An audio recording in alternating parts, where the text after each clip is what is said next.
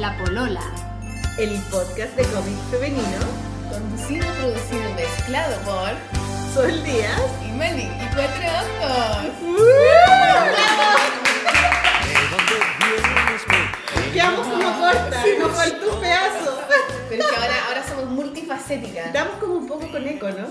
Puede Oh, ser, es que aquí todavía este lugar le faltan muchas cositas para que esté ¿Y totalmente ¿Quién es, armado. ¿Quién es la que ¿A dónde está? estamos? Sí. ¿Quién es? ¿Cuál es tu lugar? Son- nosotras somos invitadas a un lugar hoy día. nuestra segunda vez como invitadas.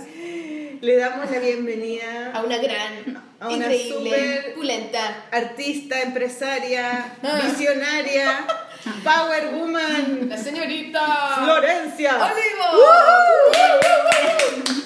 Gracias Florencia, lo logramos finalmente. Estamos Sí. en Basaliza, que es una nueva tienda de eh, una librería. De, Claro. Sí, de Miren, le- cómics, de- le- les ¿Cómo es? cuento más o menos. O sea, por ahora están solo las cosas de la editorial. Va a salirse en una editorial que ya lleva como dos añitos. Eh, una editorial de eh, libros y objetos ilustrados. Pero igual vamos a traer más cositas a la tienda, en especial que es van a ser materiales, lápices. Ah, Ah, también sí. Pero vas a tener libros de otras editoriales. No, yo creo que no. Vamos a ¿Va a hacer tener como material? nuestras cosas y, y lápices, materiales. Ah, y qué bacán. ¿Y los lápices y materiales son de afuera o son.? No, vamos a tener, o sea, como en general las marcas que usamos. eh, Ya. Ustedes, nosotras. Los dibujantes. Eh, claro, claro. Un poco es, es combinar como la idea de nosotros tenemos muchas libretitas y cosas así que tú puedas complementar como lo que tienes acá con, con lápices, con... Tú, Yo- tú yo sabes, como una- que todo tenga que ver con ilustración. Tengo una amiga, la Marmota, ¿la conocen? No. Que, eh, ella era una alumna mía del UNIAC y, Ah, y abrió un negocito, una pyme Ya. online donde vende materiales de arte, pero ella los importa directamente de, Ah, de las buena. Y ella me contaba que hay unas marcas que, que no import, solamente le importan a color animal y Ya. entonces ella le tiene que comprar a color Ya, animal. claro. Como que las, las Claro, tiene que tienen la representación de, de la de la Pero es súper bueno porque ella te las va a dejar a la casa y todo, entonces como... Y, y uno dice, pero igual la gente va a comprar a la librería, ¿cachai? Pero N gente le compra, pues, porque... Es que, ¿sabes que La venta online es algo Es que está bueno. funcionando bien, porque en realidad nosotros tenemos, además de la tienda que lleva como un mes, eh, Oye, poquito, weona. o sea, en realidad lo que pasa es que abrimos como la semana de Navidad, después eh, estuvimos todo enero, nos fuimos de vacaciones en febrero. Ah, Y ahora en marzo estamos recién retomando y armando la cosa y moviéndola. Pero, pero además es un lugar que estamos usando así como multiespacio, como tienda, oficina. Talleres, están haciendo talleres con la La idea es hacer talleres, claro. Así que No, la raja. está al frente de la plaza. ¿no? Estamos, bueno, estamos puro con todo al lado. Sí. Hay lugares para comer rico. Me estoy comiendo un, un queque de chocolate. Terrible de rico. Esto lo compraste en... En Aldea Nativa, que queda al Aldea. Nativa es un super lugar Ay, están comiendo así. que es comida vegetariana, ¿verdad? Sí. Y ellos además tienen una sala, un, un local de, co- de, de productos. Claro, es como tienda y restaurante. Claro, tiene un restaurante y es súper rico. Yo he venido con mi familia a celebrar cumpleaños. O sea, estamos en un barrio Una vez como nos juntamos a de ahí, ¿te acuerdas? Sí. ¿Hay en ese lugar? Sí, pues aldea Y está la nativa. chacra también. Un poquito más allá. ¿Por qué más pegado?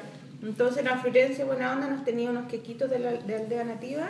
Uy, Claro, para- Un tecito con una taza preciosa. Me encantaron sus recibir a tazas. mis invitadas Y- en la tienda. Y aquí afuera al señor que vende en los autos le compramos unas frutas. Claro.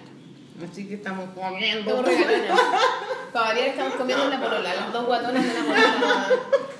Pero hay, Tú no estás que, hay que hacerlo, pues, hay que tomar desayuno de campeonas, de campeonas. Oye, Florencia, teníamos una pauta. No somos ordenaditas. Queríamos ¿Quién es la primero Florencia? Primero, que partamos. cuentes a los auditores y a la auditora un poco tu historia resumida, ¿no? Como si dibujáis cuando chica, como cuál era tu rollo con el arte. Porque Eh, tengo entendido que tú vienes de una familia algo había en tu familia porque me acuerdo que me contaste que tenías un proyecto de novela gráfica, Sí, ¿te acuerdas? sí, y eso- Que era a propósito de la historia de tu familia. Claro. Entonces, ¿Nos podéis contar un poquito de eso como para que la gente entienda? O sea, yo vengo como de una... de San Rosendo, ¿no? En la ciudad. No, siempre viví en la ciudad, pero... ¿Qué Bueno. fome esa weá, o no? Pero, ah, Igual, paréntesis. sí. ¿Qué De repente de San Rosendo? No, bueno, pero la otra vez estaba en Algarrobo y hablaba con unas buenas de Algarrobo que están viviendo allá. Que ya yo creo que es ultra divertido, por ejemplo, irse a ir al Algarrobo, a la playa y toda la weá. Y las locas habían vivido en el Amazonas, weón, las dos buenas, y me contaban de historias con la serpiente, y la concha de tu madre, y después fuimos para no sé dónde, después la selva ecuatoriana, y la concha. Y después me decía, ¿y tú, Sol, qué onda? Y yo, puta, no, weón, como que nací en Santiago, yo todavía Bueno, pero una weá Has vivido en Ñuñoa y en Matasur. Claro, puta la buena fome, como que dije, qué chacha esa weá. Sí, ah, bueno, pero bueno. a mí, po. Allá. Nueva York, Nueva York. Alemania. Alemania. Oh, Pero por algo uno se inventa sus mundos de fantasía para vivir también. Sí, ¿o claro, no? Como verdad. que yo creo que de niña mm, muchos de esos viajes eran imaginarios también. O sea, o estaban en los libros. Dejémosle hablar a ella. Sí, Porque ya, la es un pregunta era paréntesis. más era para la no para ti, po, bueno. Perdón, un paréntesis, un paréntesis. Pero. oh, No importa, no Un importa. cliente, un cliente. Sí, pase, vea. Pero claro, en general la- sí, la influencia de mi familia es súper fuerte en un sentido como más de... mm, ¿Cómo es? Estético podría ser. ¿Por qué es un artista? Mi bisabuelo era artista, mis abuelos no se dedicaron a eso, pero siempre ha habido como un aprecio por el arte demasiado importante. O sea, era como, dibujas bien, oh, la música es como, no es como algo mal mirado, sino que al revés, como lo Y te lo estimularon. mucho. mejor mirado de todo.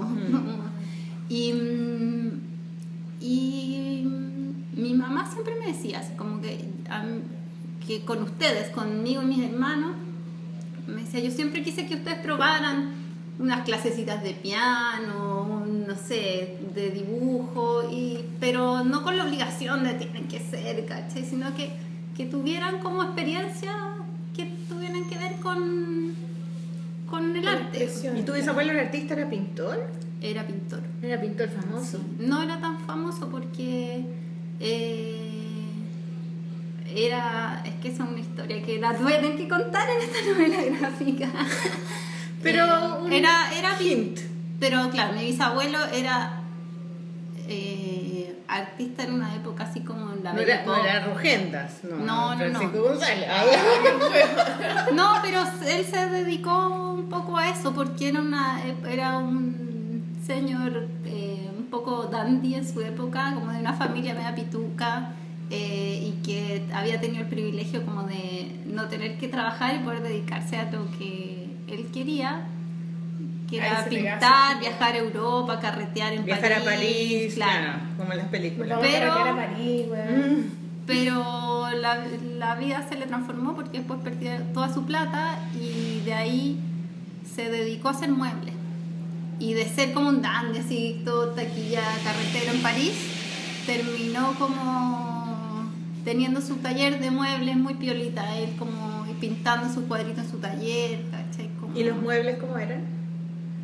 eran, o sea, él se había traído de París como moldes de muebles de estilo. Entonces acá lo, se Bueno. dedicó finalmente a trabajar en eso, eh, animado por mi bisabuela, que ella como que dijo, esta situación no puede seguir así. Entonces ella se puso a trabajar primero que mi bisabuelo y ella empezó a trabajar de periodista.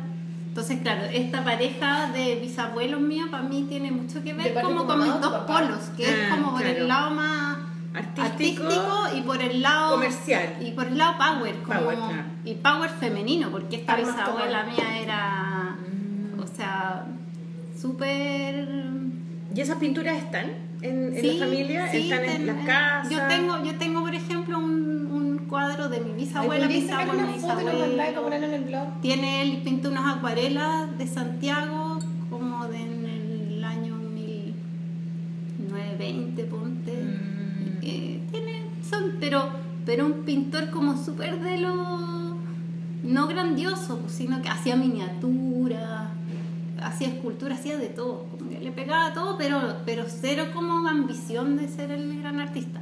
Pero sí, ese Ese espíritu. Claro, eso como que se transmitió como, es como una herencia, así que... Es como que si pues, llegó. el ADN, pues si uno al final hereda y el, la, hereda y la forma de la nariz, los ojos, ¿cómo no hay heredar La historia y los la intereses. historia, claro, las emociones que están Dicen vinculadas que a la se vean las historia? historias de amor. Bueno, mi, mi Se este- hereda todo, ¿cachai? este los traumas, Claro, todo. los miedos. Eh, Oye, pero espérate, los ¿es de parte de tu mamá o tu De parte de mi mamá. De tu mamá. Sí, de- y de parte de mi papá también, ahí conozco menos para atrás, pero mi papá también ha sido una persona, o sea, mis dos papás son dos personas muy interesadas en la literatura, en, en ¿Qué, hacen. ¿qué, ¿Qué hacían tus papás? Mi papá es psiquiatra y mi mamá es... Qué loco, un Educador papá psiquiatra, concha su madre, ¿o no? Súper, Sí. súper eh, Sí. cabezón, pues. Mirándote así, Claro, ¿qué es eso? Cachando No, todo, cachando de todo, sacando, haciendo un escáner mientras habláis. O sea, claro, en ese sentido mi familia es una familia muy psicológica, ¿cachai? Como el lenguaje que se habla es muy, viene muy desde ahí, como... eh, porque además tengo dos hermanos psicólogos. ¿Y tú vayas psicólogo? Sí, sí. Siempre. ¿Siempre? No, desde que me separé, como que empecé a ir y he hecho una terapia muy bonita y muy... No, una inversión en, en mí misma, así de Es bacán el psicólogo, weón. Todavía no voy, weona. ¿Todavía no vais, weona? No, porque iba a ir en marzo, pero. eh, Déjate de evadir, weona. Pero, Ah, pero claro, en se me echó a perder el computador. Sí, Yo no- concéntrate nomás. O sea, No se pa- te eche a perder la cabeza, no, la cabeza, la psiquis. Para mí, no, como que ir al psicólogo nunca ha sido algo visto como, oh, ¿cachai? Como, sino que al revés, como algo muy bacán, ¿cachai? Como un, un privilegio en ese sentido. Es un privilegio, es un tiempo para ti Claro, en el fondo, como claro. para... Caro nomás. Pero, Sí, pues, sí, fue un por privilegio, eso, pero hay pues, gente que tiene más prejuicios que dice así como, Está cagada, weón. Claro. No, yo tengo ningún prejuicio, encuentro que es un poco caro nomás. Como todas las semanas desembolsarse esa plata, pero bueno, ese es otro pero, problema. Eh, pero a veces, a veces vale demasiado la pena. O sea, para mí ha sido muy Ya, bonito mi proceso. ¿qué estudiaste tú? Arte. Yo estudié arte ¿Dónde? en la Chile. ¿Y ¿Cómo siempre supiste que yo iba a estudiar arte? O, sí. O sea, sí, yo creo. Ya. como desde Pintaba chica. ¿Qué y- quieres ser? Pintora. O no Como sé, típica cosa Ajá. como. ¿Y pinta, weona? Es que mira, lo que pasa es que yo creo que ahí pasó. A mí me gustaban muchas cosas. Me gustaba escribir, me gustaba dibujar, hacía cuentos, típicas cosas de niños, de juego. Eh, también me gustaba la música, pero. Pero pasa que ya, yo somos cuatro hermanos y por ejemplo, yo tocaba guitarra. ¿Tú eres la única mujer? No, somos dos mujeres y dos hombres. Pero yo le enseñé a tocar guitarra a mi hermano chico y como que a las dos semanas ya me había superado. Entonces fue como, ya, esto, la música es para él, ¿cachai? Tenemos música de él, de, del hermano de la Florencia, capítulo. Es la música que vamos a escuchar, qué buena. Claro. Y, o por ejemplo, no sé, mi Que hermano. además es famoso tu hermano. Sí, pues. Mi hermano sí, pues tuvo su mo- minuto de fama. Y... El Lucho Jara, ¿no? ¿Te imaginas? Mucho cara. ¿Has visto esa foto de Lucho Jara que Qué hay en Twitter? Qué horror, qué horror. Bueno, nada que ver, broma, broma.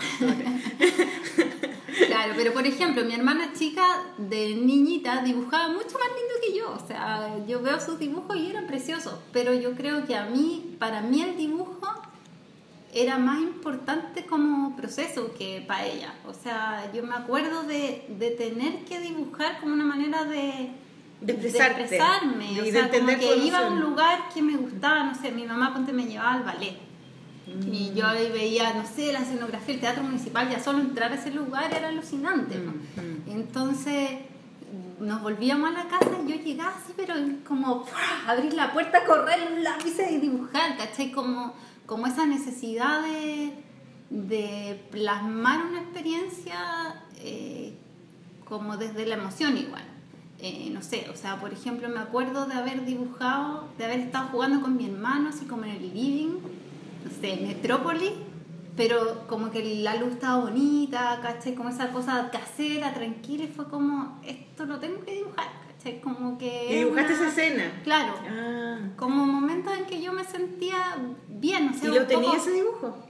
No sé si tenga ese dibujo. La otra vez... el dibujo como de fotografía, como de que yo tengo much- muy mala memoria y siento que con el dibujo como que me acuerdo de weá. Sí, fijas. Ah, fijas los momentos. loco, weón. claro. Para mí era como retratar experiencias que para mí eran emocionantes en general, Mm. o sea, como, como no sé, po, eh, bañarse en el mar. Y era como, Ay, qué rico, como de cosas de Ay, te niña encanta sobre esa todo. Amo el mar, Ay, a mí weón. me da terror. Yo ya me pegué el último chapuzón el fin de Sí, semana. igual fui. Ah, ¿fuiste a la playa al final? Con la. Margarita no, no Sí, pues a caché, tengo que ir. Sí, nos metimos al marito.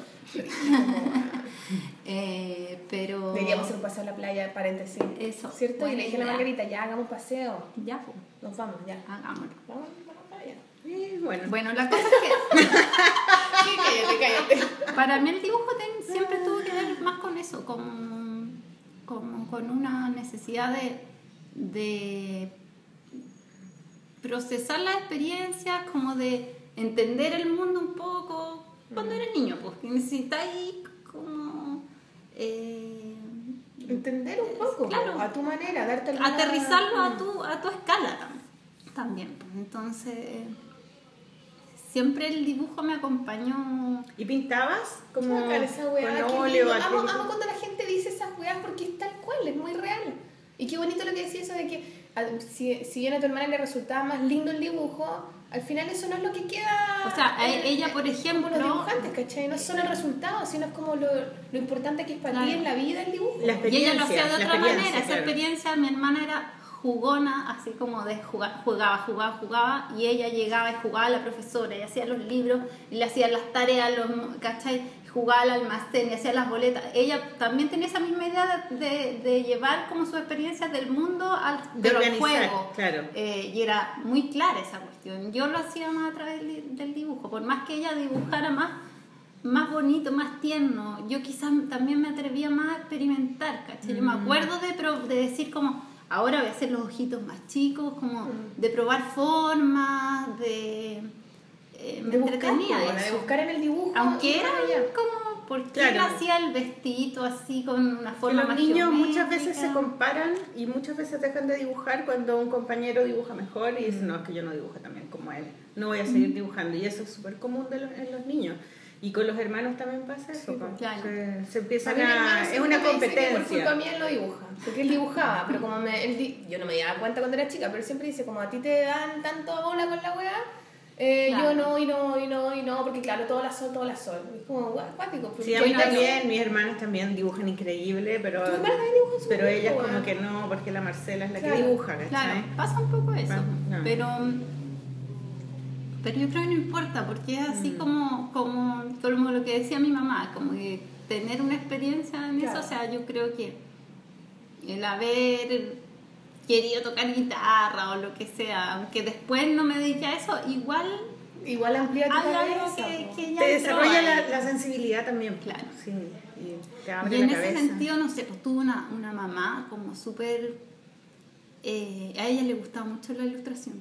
O sea, y... De párvulos. Te regalaba libros, compraba libros. O sea, ella no sé cómo encontraba unos libros alemanes, franceses, iba, buscaba, buscaba, buscaba y, y, y yo tenía una super biblioteca cuando chica, así como que yo pienso, he escuchado muchas entrevistas como que decían, como que cuando uno era chico, para la gente de mi generación como que no habían libros. Sí. Y la verdad es que, claro, pues no, eran, era más difícil encontrarlos. Pero yo tuve la suerte de tener esta mamá que, que le gustaban para ella, ¿cachai? Entonces Claro. ella los compraba para verlos conmigo y, y ella también dibuja súper bonito y, y yo, o sea, mis, mis grandes como referentes yo creo que son esos libros que ¿Y yo ella tuve era, era educadora? Sí. ¿Trabajaba en eso? Sí. Ah, ya. Sí, después al final terminó siendo como trabajando en, en una biblioteca, contando cuentos. Ah, mira. Tu conexión con los libros es como muy profunda. Sí, de- o sea, es, es de... Para mí los libros como que son como los objetos que siempre he coleccionado. O sea, eh, bueno, ahora esos libros míos de niña no son míos, son de mi mamá. Están todos esos libros antiguos en su casa, que es su biblioteca de literatura infantil y tiene unas joyitas también, como de cosas de los años 70, no sé, pues de la Marta Carrasco. Aquí- oye, que se murió ahora la ¿Cómo era que tú- cómo- Sí, pero era. Claro, ¿qué edad tiene, tenía? tiene, no sé, pues Viejita, de... viejita. De sí, sí. ya. Yo, Tú- yo tú- yo voy a recomendar un libro de Elena Ya. Porrier. Ah, genial. Bien, Pero por ejemplo, bien. yo de chica, para mí, Fernando Crán era un autor que yo le ella sin tener idea quién es, ¿cachai? Era como yo tenía esos libros, los leía, ¿cachai? Como que tuve buen acceso como a, a, a libros muy bonitos. Y, y Entonces, también- cuando estudiaste arte, era muy. tenía Era mucho natural. sentido, digamos, que O eligieras sea- arte. ¿Podrías haber estudiado diseño también? Podría haber estudiado diseño, podría haber estudiado literatura, quizás, no sé. Pero claro, ¿Te era más, más visual. Mira, quise estudiar arte más que diseño por una cosa como de... Sentí que en ese momento me podía dar como una visión más amplia, como de historia del arte, como de... Y se- Y que el diseño era algo que quizás yo iba a poder como... Que fue un poco lo que me pasó, que finalmente igual hago mucho diseño, pero lo... Lo aprendí Claro, yo no tengo quizás la cabeza de un diseñador y tuve que aprender un montón de cosas y, ha- y no sé, po, hacer cosas medias feas de repente, ¿cachai? Como por, por no tener como la formación de diseñador, pues, pero... Pero también por otro lado yo creo que si yo hubiera estudiado arte, diseño, lo que sea, habría terminado como casi haciendo lo mismo. Porque va, iba más allá Depende de la carrera. ¿Y dónde estudiaste en la Chile? En la Chile. ¿Y cómo te fue con, eh, con tu...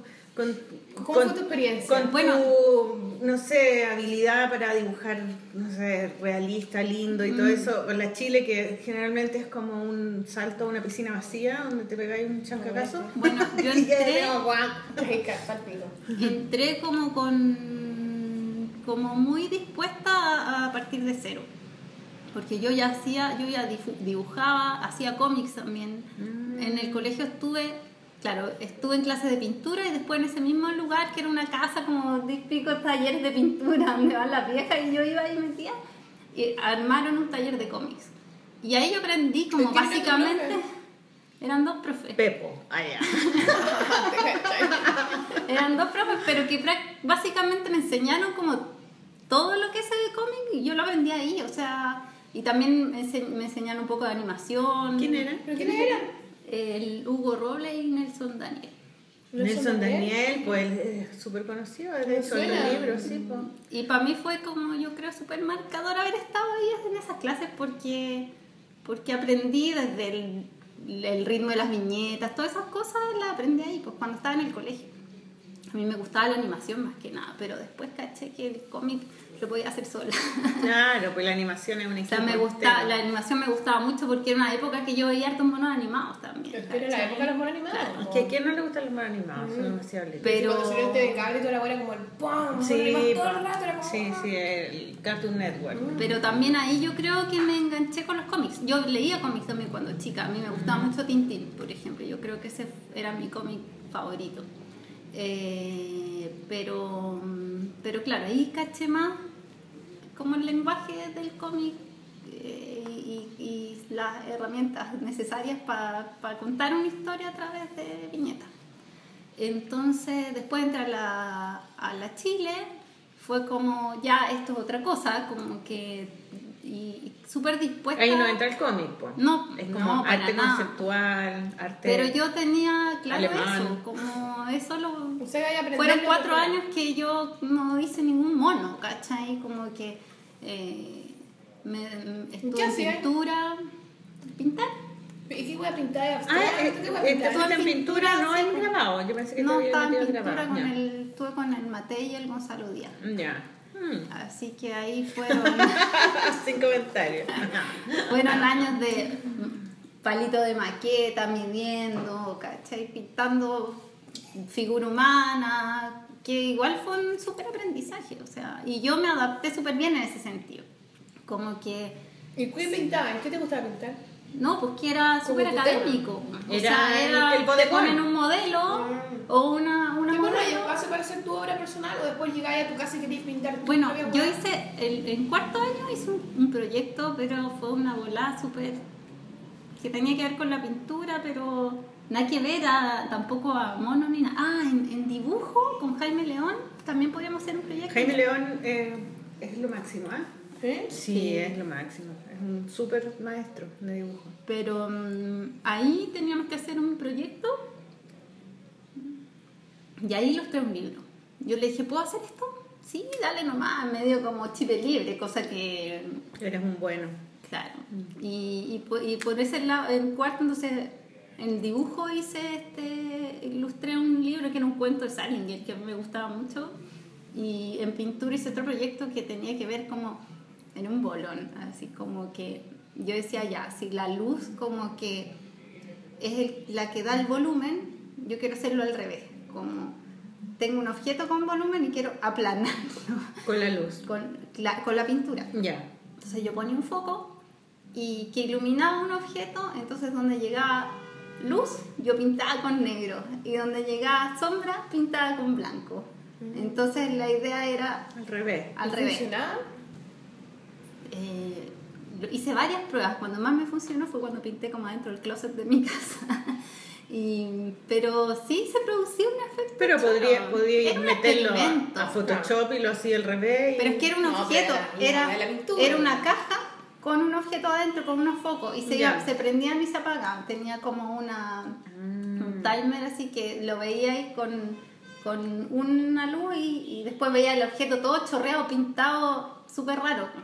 ¿Cachai? Era- más que nada era como, como experimentar la pintura desde este lado y de la idea del- de la luz, pues cómo la luz va a dar el volumen. Pero eso fue la última cosa así como más relacionada con el arte. Con el arte. que Oye, weona, ¿y cómo apareció Julieta? Bueno, es que de ahí salí de arte, más encima yo...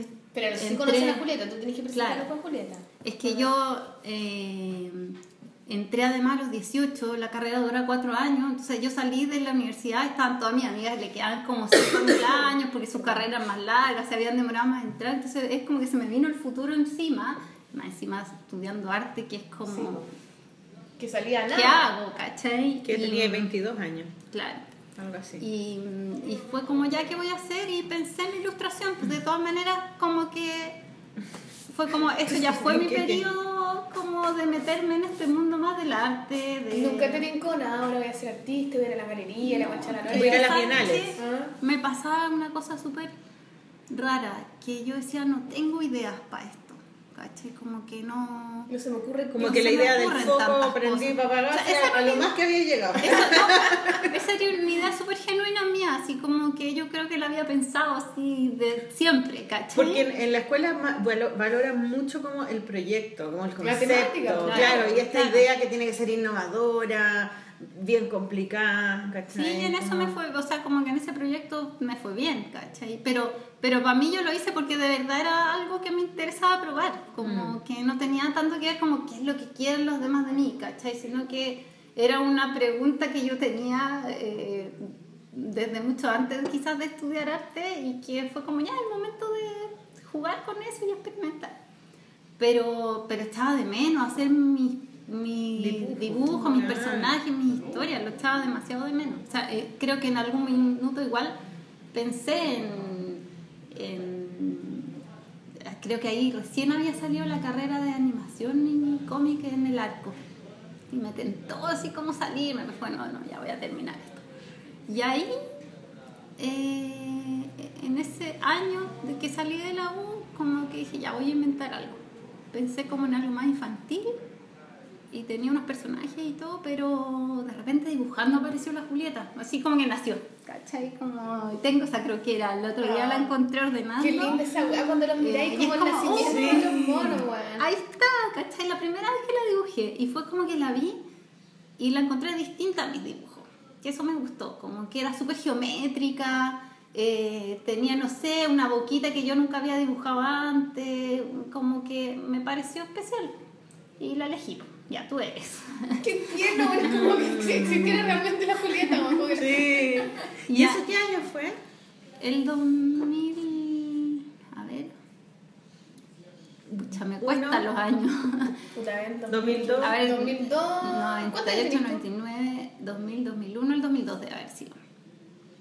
2002, 2003, ya no me acuerdo bien. Pero. mm, Y entonces dije, ya, este es mi personaje, voy a hacer un cómic. Y, y yo tenía el rollo como de ser como una pandilla así medio adolescente, eso era el que me daban ganas de hacer. ¿Tenía ahí algún referente de algún mono animado? Sí, yo creo que para mí Ponte Candy y Daria eran referentes Daria, ¿cachai? de personajes sí. femeninos bien distintos, pero, pero que a mí me atraían mucho, que eran personajes femeninos, los la- protagonistas, La amiga de ¿cachai? La artista culiada, que era sí, buena, buena. no, era genial Daria. Eh, Daria era MTV, ¿no? MTV. MTV, ya. Sí, yo creo que esos eran mis referentes como más... Yo nunca la, no caché mucho eso. Más Hasta cercanos. allá. Estoy muy vieja, o sea, estaba muy vieja ya. esa. Pero, pero lo que me atraía de esas dos series era eso, que el- sus protagonistas eran personajes femeninos. O sea, yo, yo, la Julieta era un cómic de una niña, adolescente, ¿cachai? Pero mujer. Eh, y ¿Qué edad tenía Julieta, más o menos? Como una eterna quinceañera. Nunca creció, por cierto. No, no, entonces, bueno, ahí qué nombre le pongo, y de repente apareció Julieta y dije, ya, nunca había hecho un cómic entero. Como que a mí me encantaba diseñar personajes, hacer todos los bonitos, todo el mundo, ¿cachai? Claro. Pero nunca había terminado un cómic. Y fue como, ya me voy a agarrar de la historia de Romeo y Julieta, pero la voy a hacer como contemporánea. Una manera de tener como un pie forzado que me ayudara a, a armar una historia. El otro día, la, hace, no sé, en el verano, también agarré esa primera agenda y dije como, ya voy a leer este cómic. ¡Oh, qué! ¡Qué blanco! mira. Y sabes que lo encontré que estaba bueno, como ¿Sí? que me, me volví a, re- a, a reencantar, como dije, oye, ese fue mi primer cómic que hice. Igual buena, lo voy a publicar. No, pero estaba bonito, estaba, estaba- tenía gracia, ¿cachai? Como que... ¿Y el libro que hiciste con Jaime León no, no era un cómic? No, era, una, era un, era un libro ilustrado. Pero lo tengo ahí guardadito porque lo encuaderné, ¿cachai? Lo hice, tengo mi, mi librito para mí. Claro, eso no, no, no fue más allá. Pero claro, y entonces apareció este personaje y dije, voy a hacer este cómic. Y Yo quería hacer cómics, ¿cachai? Pero, pero dije, ¿ya quiénes leen cómic? O sea, las niñas jamás van a leer cómic. Como que, ¿dónde? do- si hago Pero un cómic... pensaba esa weá, weá, era tan chica y pensaba en quién lo va a leer. Ya no era tan chica, pues. Tenía 22. Yo creo que ni ahora pienso que No, pero dije ya. o sea, pero ¿qué cómics sabían que se publicaban en Chile? Es que yo creo Bueno, que estaba la Pascualina, existía la Pascualina. la Pascualina sí existía, pues, sí. Claro, pero no era, era, era una agenda, no era con cómics. Pero igual por ahí. Sí, pero- ¿Cómo fue que llegaste, llegaste ahí, weón? Es que eso era un- como un formato súper estándar que las niñas usaban, la agenda con monitos, ¿cachai? Claro. Yo quería hacer Solo ahí cómics. las mujeres podían leer cómics. Claro, yo, Claro. pero es que- la agenda. Claro. Claro, la no tenía tenían como agenda, historia. pues, bueno. Claro. Entonces dije, ya, si quiero ser cómic y quiero que lo lean, la- o sea, el público al que está destinado, que es un cómic súper bueno. ¿cómo eso? Eh, dije, ya lo voy a meter en una agenda. Y me pareció que una agenda igual era un bonito producto porque es como que tú tenés tu agenda y escribes toda tu vida ahí también. Entonces es como un personaje que te acompaña todo el año, donde tú después vida, la guardas. como un Pepe o sea, y aparte Sí. después esas agendas las guardáis para cuando eres vieja. Es un documento tenés- Claro. Yo vida. todavía tengo una agenda pascualina donde anoté, me llegó la regla. Ah. Le corté el pelo a mi perro y ponía el scotch con el pelo del perro. Claro. Ah. sí, como uno pegoteaba cosas. Yo escribía re poco, pero yo tuve como tres años usé así como agenda. Soy la persona que menos ha usado agenda y hice agenda durante muchos años. Todavía hago de otros autores, pero, Claro. pero no soy una usuaria tan. Es tan que ahora ya como que no hay tanto de agenda porque ahora la tenía en la weá del Todo el celular, teléfono, pues. claro, el que todavía la gente la usa porque hicimos una con la Sí, editorial y nos bueno, fue súper se bien. vende, ¿Tenés más pero, agua? pero es, es difícil igual. Yo tengo agenda también, pero es como que tengo que anotar la- el calendario, tengo que anotar en la weá y tengo que anotar en la agenda. Y a veces anoto en uno y me queda la cagada. Ah, yo ahora tengo calendario el que tú me diste. Sí, pues yo también lo tengo al frente y de repente miro y digo, oh, no he anotado nada en el calendario. Y voy y anoto así. Yo también tengo que hacer se me olvida todo. Porque me da miedo que de repente el celular cagaste, el mail se te colapsa sí, te y quedaste para el pico, no, no anotaste nunca nada. No, de repente tengo una reunión y llego al taller y digo, uy, no tengo nada que hacer, qué bacán, empiezo a ordenar y de repente, hola, vení. Llego a la reunión y yo, hola, hace una, oh, menos mal que olvidó. No, terrible, tengo una cosa así. Sí, sí, igual se ocupan todavía. Y, y- pero, igual tengo agenda, tengo mi agenda Artel, esa chiquitita así, ¿ves? ¿Pero la ocupan? Cuando me acuerdo. Es que esa Sí, esa es la weá. De repente me acuerdo y, y le anoto y le pongo colores Sí. y weá y todo. Y tengo semanas tan llenas de weá y otras que están pu, cri, cri, no tienen nada. Esa- ahí no abrí la agenda, ¿cachai? Mal, no.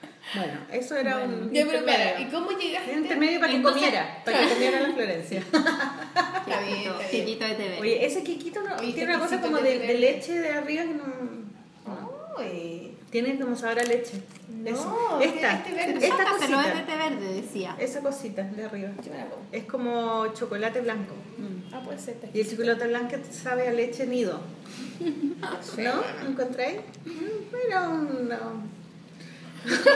De los auspiciadores. Los auspiciadores, ¿verdad? ¿Cuándo vamos a tener auspiciadores? Espérense nomás, ya llegarán. Ya llegará. Nos tiene que ayudar porque ella es la visionaria. Ya, pues, viste, tú tienes que pensar Sí, en esa pues, parte. con Florencia. nosotras. Ya, pero para, ya. Entonces pensáis cómo. Ah, Porque tú nunca, fuiste, ya- tú nunca fuiste al ballet cuando chica. Yo nunca, chingana, lo cuenta, cuenta una plaza, la mejor, no así, mi mamá me gritaba, participa, participa. en verdad hacía eso, bueno, en la juega de los títeres, viste, los niños, siéntese los niños delante, y Claro. todos los niños iban, y a mí me da ultra Y decía, vergüenza. ¿quién fue? Y, y uno decía, la bruja. Claro, la claro. Y mi mamá atrás me decía, participa, participa, que se está adelante, adelante. Y yo, no, no quiero. Y así eran mis mi dinámicas con la postura, pero bueno. No, a mí la también me da vergüenza. Pero tenía a mi hermano al lado que hacía las cosas por mí, porque era más chico pero más canchero. Y tu hermano ahora es psicólogo, ¿no? No, pues este es Ah, el músico. músico. cineasta, ya no sé qué. Es, Es como todo. Multifacético. Mm. Ya, pero para, para, para. Ya, la sigamos. Julieta. La Julieta. ahí los Entonces yo empecé, a, hice este cómic, dije ya lo voy a meter dentro de esta agenda. Y, y lo que tú dices, oh, porque pensáis esas cosas, sí las pensaba, pues, y las pensaba súper bien. Porque, por ejemplo, bueno, cuando yo dibujé la Julieta, la dibujé así con un rápido graph y tenía un lápiz rojo y le pinté así la ropita roja. Y entonces fue como ya la voy a hacer estos dos colores. Y yo no sé por qué cachaba de que hacer Era una cosa de empresa dos colores era más barato que hacerla cuatro colores. Entonces dije, ya, y la voy a hacer a dos colores porque así me va a salir más barato si yo lo quiero imprimir, ¿cachai? Ah, pero como una empresaria culiada, así como. Es que Sí, ahora, la Julieta en Chin Chin, hiciste así. ahora lo veo desde, como lo veo a, esta en esta etapa de mi vida y sí, como a que siento que en esa era chica pero tenía súper clara un montón de cosas prácticas sobre todo, ¿cachai? Técnicas que me ayudaron también. Es importante eso, porque a veces uno. Claro, o sea, yo, yo, yo tenía la idea de que si era mi primer proyecto tenía que intentar que no fuera tan caro hacerlo, ¿cachai? Entonces, claro, hice estos dos colores. Y hice una maqueta, imprimí, la empecé a mi casa, hice la tapa, la forré, la fue anillar, ¿cachai? Hice como tal cual yo quería que fuera mi agenda. Y fui donde en ese minuto, como yo hacía dibujitos y todo, el hermano de una amiga mía tenía una, había armado también su pyme así de juego. Y tenía un juego que se llamaba Replic, que era como, como un efecto dominó, que eran puros palitos que tú tirabas y uno hacía unos recorridos y todo. Y yo le hacía los manuales. Entonces yo había trabajado ya con él. Y él tenía su empresita, ¿cachai? Tenía su, jugue su juego. ¿Cómo se llama esa weá? Ludo, no sé qué. Ludic. Ludic, sí. Sí. Ahí después eran los monitos del. De los Sí. weas de las emociones. Claro. Entonces yo como que fui donde el Seba, me junté con él. ¿Eso ya no existe? Los engendros no. No, no, Ludic. Ludic es que ahora el Seba lo que está haciendo es Portal Disc. No, Esa es el mismo Sí. weón. Ahora, no te son, creo. ahora es Disney. No, pero ese es su proyecto. Portal. Disc es muy taquilla. O sea, como que también yo creo que, eh, claro, yo también ahí de patúa fui y le dije y vi, vi que él estaba haciendo sus cosas, su proyecto propio y fue como yo también tengo el mío, que era ¿te Ayúdame, tinca? claro. ¿cachai? o ¿qué- qué Y él me dijo así como, pero es que yo no hago agenda, yo hago juguetes, ¿cachai? Y entonces, y me dijo, anda, y anda los, gente que hace agenda, preséntale tu, tu agenda a Torre, a Reina. Y tú la diseñaste en Photoshop y la hiciste como eh, digital, digamos. Sí. Claro.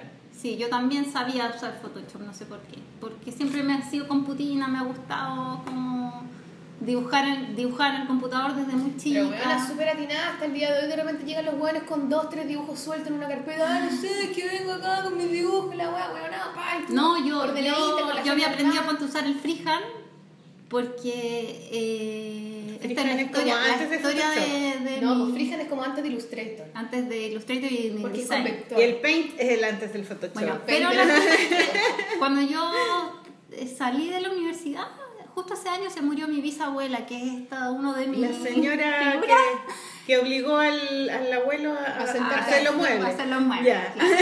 Se acabó el Y la huevo, cosa es que en ese minuto mi abuelo, ella tenía un departamentito con puras cosas antiguas, lleno de fotos y todo. Y yo dije que esas fotos para mí eran como yo de chica iba a su casa y las miraba, ¿cachai? Y le dije a mi abuelo, oye, yo quiero escanear esas fotos, retocarlas, ¿cachai? Como armar algo. Y con mi mamá hicimos un libro de... De, De- de- de- de las fotos las familiares. fotos familiares. Y ahí aprendí a usar el freehand. Como, Mm. Fue como, ya, ¿cómo lo, lo tengo que hacer en freehand? ¿Y Ya, veamos cómo, veamos cómo funciona esta cuestión, ¿cachai? Usaste esas fotos como para pintarlas, ese es un- como un tipo proyecto de la Chile, así como fotos antiguas del abuelo. Es que ya había salido. Sí. Ya había salido de la Chile, o sea, como Ah, creo que fue ese, ese verano donde ya había terminado la cuestión. Entonces, ahí ya había aprendido cómo usar los programas. Y, y bueno, y el Seba me dijo, anda a, a los que realmente hacen agenda y si te va mal, ven para acá. ¿Qué eran? Era Village en Village, ese tiempo, claro. Rein, Torre. Fui a Village, Rein, Torre y no sé si alguna otra más. Qué loquiti. Y llegué, yo era tímida, tímida, así, pero pollo. De verdad que era una niña muy tímida. Y me acuerdo como de llamar por teléfono, así, guía de teléfono, todo. ¿Cachai? Como, hola, que sabes que tengo una agenda y quiero mostrarla. Y me daban reuniones, como me dieron reuniones en todas las partes, ¿cachai? Y fui sin siquiera verlo, ¿cachai? Pero yo creo que era tan raro que alguien llegara que me, me recibieron de todos lados. Claro. Pero ya me dieron el tiempo, la vieron, pero me dijeron así como... eh, en Village me dijeron, ¿a cuánto vendes tú esto? Como yo vender, vender... Ay, yo tenía... Y yo registré la marca, ¿cachai? Hice todas esas cosas. Como- Qué pilla, súper inteligente. entonces, ¿cuánto vendes tú esto? La marca, no sé qué. Y, y en Village, como que dije, no, yo no quiero vender esta cuestión. O sea, ni siquiera recién la estaba haciendo, la iba a vender, ¿cachai? Como... Y en otras partes me dijeron, no, tiene muy pocos colores, porque era así como rojo, negro. Es y, no me, fome. y no me pescaron. claro, no me pescaron. Y ahí, ¿qué Entonces onda? volví donde el Seba. Y le dije, Seba, no me pescaron. Ya me dijo, espérame que sea el día del niño, caché, era agosto, como que termine el día del niño ya y veamos. Y me conseguí, mi papá me consiguió con un co- conocido que él tenía una imprenta, como un, un- una cotización como súper conveniente, ¿cachai? Y, y el SEA se la jugó y él la produjo. Él, se, él puso la plata y todo y hizo 5.000 en la agenda. Cinco mil, caleta, son muchas. Qué genial. Y empezamos... Y eran así como con, eh, con, con, espiral. espiral y tapa Tapa dura. dura, pero era súper bonita. Bonita. O sea, ¿Tenías alguna? Sí, sí debo tener, acá no, pues, pero Mm. en la casa tengo. Y, y la lanzamos en la Feria del Libro. Como que nos conseguimos con una librería, caché, que nos pusieron una mesita. Yo fui los fines de semana a firmar y, está, y me instalé con mi agenda, hicimos como un pendón. Y, Ya, pero súper buena. y nada, pues me instalé ahí, 23 años, ¿cachai?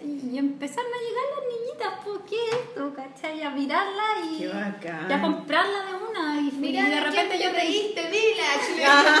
Mira, y yo tenía una cola de niña firmaba la agenda, ¿cachai? Y estaban ahí por los mismos de, de la... Otra. Claro, están los de Salo, estaban, ¿cachai? Como Mirándote mirando. haciendo, ¿quién? ¿Esta niña? ¿Perdón? Entonces, ahí, ¿Quién la dejó entrar? Sí, pues, claro, nuestro Ahí fue-. Claro. Ahí fue donde cacharon, pues, como esta cuestión sí funciona. ¿Cachai? Como... Y entonces después de esa feria, pues como Te llamaron ellos. ¿cachai? Como peleándose lo mismo que yo había ido, ¿cachai? Como no, pocos mal que no la vendiste, weona. Y ahí era como que, y, y era así como, ¿a quién se la damos, cachai? Como, ¿quién nos ofrece más plata? Como... Para que produzcan así Y- y- industrialmente. Y, lo digamos. que fue que empezamos con Rain porque ellos nos ofrecieron hacer la agenda y cuaderno. Entonces, Yo me acuerdo cuaderno, yo empecé sí. como al tiro ya, y ahí el SEA se embaló y empezó él a mover como licencias, que en ese sentido es como, eran contratos de licencia, que era, no sé, pues, eh, una marca de mochila que hace su mochila, yo le diseño la gráfica y ellos hacen la producción y me pagan como un derecho de autor. Eh, sí, pero no sí. de libro, sino que de producto.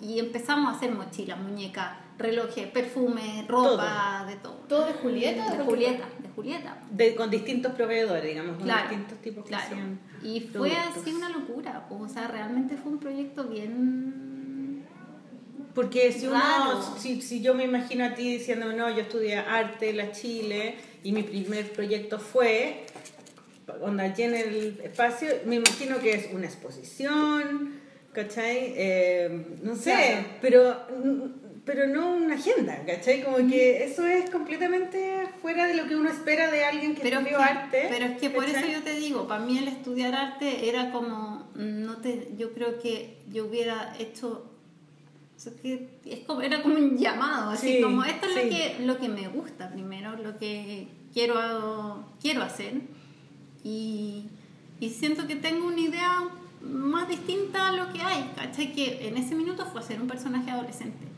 que- y enganchar realmente con los adolescentes, o sea, la primera Julieta eh, carreteaba, ¿cachai? O sea, esa primera agenda yo la cero censura en ese sentido, no era como el estereotipo de la niña que quieren los papás que sea la adolescente, pues si yo estaba ahí mismo, ¿cachai? Tenía 23 años, Y la entonces, gente- ¿Sexo, Julieta? no, pero tomaba, ¿cachai? Pero espérate, eh, adentro de la Carreteaba, agenda... ¿no? sola. Adentro de la agenda, no me acuerdo de la agenda, pero haberla visto, digamos, me acuerdo de los cuadernos y de los productos, de haber visto la imagen, pero la agenda adentro tenía el cómic, el- Adentro la agenda tenía, que la tenía como... distintos no, cómics o era un cómic Era un entero? cómic largo. Ah, un Ah, cómic. Y era, en general yo lo metía entre medio, Entre eran medio, como ya. 40 páginas de cómic. Ah, Igual caleta, Sí, bueno, un cómic largo. Sí. Bueno, hagamos esa weá. Ah, ya. Agenda la. Hagámoslo mañana, sacando puras ideas de todas las entrevistas que teníamos Sí, weón, bueno. para, para construir Eso el lo 40 tenía- páginas de cómic, agenda, bueno, estamos dados. Ahora que nadie usa agenda. ¿Cuánto duró? ¿Cuánto duró el boom de la Julieta? O sea, yo... Tú ahí te hiciste millonaria, weón, a viajar por el Caribe, y ahí como tu pero gané plata, obvio que gané plata, pues porque mm, eran, se hacían hartos ejemplares, o sea, la agenda, bueno, lo máximo que hicimos fue como 80.000 ejemplares. Es mucho. ¿Cachai? Mucho, sí. Y, mm, y además hacíamos los bolsos, no sé qué, hice muchas cosas, algunas funcionaban, otras no también, pero Y tenía el pero lugar, era mucho más un lugar, era, era, tu casa. era mucho más de lo que o sea ¿cachai? yo tenía no dimensionaste, ambición claro. para mí era como Un bacán regalo, era un ¿cachai? regalo que te hacía la Julieta. claro pues, ¿Y tenía ahí un lugar, una oficina donde empezaron a producir todo Eh, esto? no, ¿O yo trabajaba en mi casa. Ya. Y un tiempo una amiga mía me arrendó como una piecita de taller pero o sea yo seguía comiéndome el completo en la esquina ¿cachai? como que no Pero te fuiste de tu casa, vivías sola. no lo que me quedé en mi casa y juntaste, juntaste, juntaste, juntaste. Amasaste ahí, amasaste los billetes. No, rico porque la- el primer año, cuando gané la primera platita la primera agenda, que la primera agenda no fue tampoco guau, tantas cosas, le dije a mi papá, así como, papá, eh, hagamos algo, yo quiero comprar un departamento, tú me podés seguir dando la mesada, que eran como 50 lucas, ¿cachai? Y, y yo guardo esa plata para súper, no sé, yo tengo Papá, un lado... ¿Me puedo barcear? No, Pero- pero, qué ordenada. Pero. ¿cachai? Como que junté esa plata y, y- y ahí la fui administrando, que finalmente ahora ha sido mi salvación como para empezar este proyecto nuevo, la editorial. Es, yo le llamo la herencia a la Julieta, que fue un poco, Claro. más que viajarme, la ¿cachai? Y Mm. todo, yo sabía que... O comprarte el abrigo piel, por ejemplo, súper de moda. No, pero me compré mi departamento y me compré mi autito, ¿cachai? Y, La zorra, y- y eso igual como que dentro de todo es un colchoncito que tengo, ¿cachai? Y, y No, con- y lo más hermoso que es una weá que no esperabas nada. Es No, como que, imagínate de lo que contabas tú, de tener una hoja que aparezca un personaje y pensar todo lo que te dio. Pero- esa hojita de papel, weón. Pero yo Sí, igual pero tenía- más que eso, o sea, ella Igual no, tenía una visión. Yo creo que yo igual tenía una visión como de, oh, igual podría ser una polera con mi personaje, igual podría ser... Yo Una soy- visión o sea, comercial. Era una fantasía, Un- ¿cachai? claro. Pero, Pero igual- pero eso, eso yo siempre he sentido que para mí la fantasía es muy importante, Mm. ¿cachai? Porque yo me imagino una idea y fantaseo. Mm. hasta dónde podría llegar, así como, wow. Sí, Esta es la total está en tu imaginación, Sí, da lo mismo, no te pero, pero esa visión me, me hace empezar a, a conseguir caminar hacia cosas, allá, claro. ¿cachai? Mm. Y también lo bueno de que no, porque armaste tu weá, todo el esfuerzo que requirió eso, fuiste a la supuestamente Torre, Reina y toda la weá, te dijeron que no, ahí caleta weones cagan, po. Claro, y te Con quedas ahí si criterio, no, esta weá no, bueno. voy a pintar mejor. Claro, ah, la weá, no Es sé. que ahí en ese sentido también, claro, la figura del Seba fue bien importante porque él era otro de los mismos, ¿cachai? Él también inventó su proyecto y él había tenido apoyo por otros lados, que, que eso es como un poco el tema que siento que es súper importante. Es, es cuando hay buenas ideas necesitan apoyo. Claro. Yo tuve apoyo de mis papás que me dijeron, sí, dale, hazlo. Eh, tuve apoyo del Seba, que era otro loquillo inventando cosas que dijo, ya, hagamos te apoyo. Eh, que encuentro que es una como una palmadita en la espalda y dice, Claro. dale, anda, anda. Y, y que Claro, no necesitáis que, que Torre, Reino, o sea- Village te digan vamos, sino que no es necesario eso, es necesario que una persona que Pero esté cerca tuyo crea en ti, claro. y con eso ya podía empezar. Y, claro. y que, y que uno pueda buscar no solo quizás por los como carriles Claro, como tradicionales, sino que, que hay caminos, otra- hay caminos caminos. chicos más abordables. Y digamos, en ese sentido tiene Más que ver con un deseo, como que el, el deseo para mí de dibujar y hacer cómics era como... Ese era el gran deseo, ¿cachai? Si mi deseo hubiera sido ganar plata, no, no sé, No te pues, dais la vuelta tan larga. hago otras cosas, pues no sé, estudio otra carrera, ¿cachai? Pero, pero es como, como que yo creo que mi máximo deseo ha sido trabajar en lo que me gusta y, y Mm. como un poco olvidar que estoy trabajando, ¿cachai? Lo más rico es cuando estáis ahí en pleno y disfrutando y, y volver a esa imagen de infancia donde estáis así con Dibujando, los lápices claro, dibujando, feliz. inventando una historia, Claro, volver a máximo, eso, claro. volver a eso, como que esa es mi motivación, ¿cachai?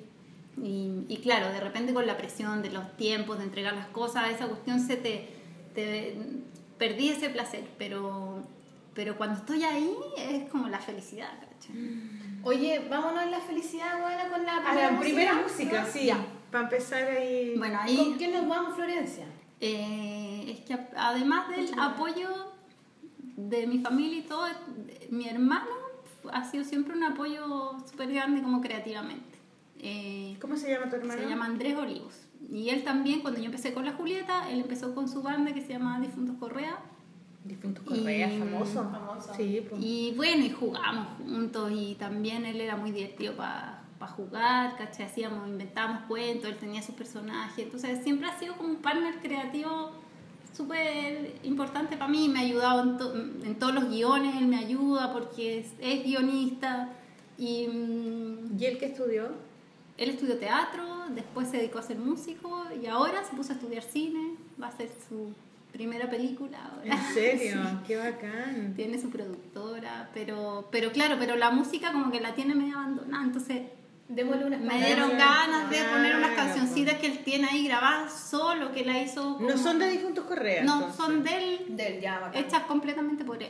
Yo Ya. creo que tocó todos los instrumentos, hizo como todo solo, Lindo. como... Oye, ¿y cómo. ¿Cómo se llama? Sí, la, la primera canción. eh, La mandaste, pero es que nosotras. La primera canción se llama Cangrejo, ¿Cangrejo? Ya. así que ahí... Ya nos vamos con cangrejo entonces. Escuché una canción tranquilita, así, violita, bonita. Va, bravo.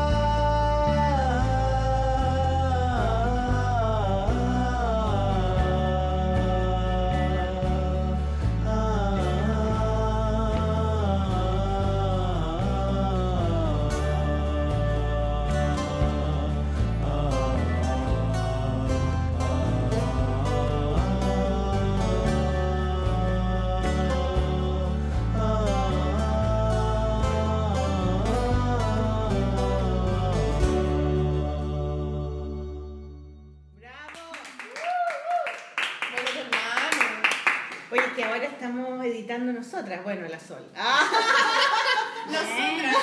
Y cagué yo, güey. no, pero yo también aprendí, yo también aprendí. Sí, Me falta caí durmiendo. Pero eso es lo bonito cuando hace- uno hace un proyecto, pues, que tiene que ponerse a hacer cosas que de repente... Tenés que aprender. Sí, cosas No, bueno, yo odio, odio aprender weá, me carga que me Sí. enseñen Ah, weá. no entiendo, no entiendo, hacía odio, eso. odio. Pero, pero aprendiste pero lo súper disfruté, rápido. sí. Además que nos enseñó matas, pues Sí. estamos enamoradas de él, pues entonces todo lo que nos enseñe, lo No. Ay, Estamos enamorados. Estamos. Pero sí, va a ser nuestro próximo invitado, Sí. ¿viste? Sí, tenemos un capítulo de despedida de matas oficial. Sí, pues Ya, vamos a genial. despedirlo con globo y todo eso. Piñata. No sé en qué terminará ese capítulo, pero Ah, ya. Pero voy eh, a apagar la luz y me voy a ir. entonces, eh, eh, cuando aprendimos, tenemos que dejar un espacio entre las canciones para editar. Claro, perfecto. Bueno, cuando me compre el Mac, yo te vamos a editar. Mac, bueno, Cómprate un Mac perico. Cómprate un Mac Perica. Ya, Gaya, voy a hacer una colecta. Ya, sigamos, sigamos. Ya, entonces estábamos en, El éxito en de que Julieta. estabas lleno de Estamos en una montaña. De la hora, Espérate, una ¿qué montaña, imagen, una montaña de dinero como chorrico, Claro. ah, que tiene puras monedas. O sea, mira, Y la Florencia arriba así. voy a, voy a, el mito lo voy a derrumbar un poco, pero gané un par de años lo que gana un ingeniero. Esa es la gran, pero para uno que estudió arte y todo es como lo Es máximo a lo que podía Sí. aspirar, pues, ¿cachai? Como que eh, tampoco fue jugada, pero... ¿Qué te decían tus compañeros de escuela? Eh, ¿Te decían algo? ¿Los veías? Sí, no, muy piola, la verdad, como nada, no sé, como que... Porque generalmente cuando uno sale de arte no haces cosas comerciales, pues. De hecho, Claro. como que te volví más pobre. No, pero sabes que no, la, como que en general la gente de arte súper buena onda, hasta los profes, así como me acuerdo que iba así como, oh, qué buena, como me, me lo celebraban, ¿cachai? Yo creo, claro, eh, igual era un proyecto exitoso, entonces les parecía bien, en el sentido que Obvio, estaba funcionando. Te apoyaban, claro. ¿cachai? Como que no, no tuve rollo con, con eso.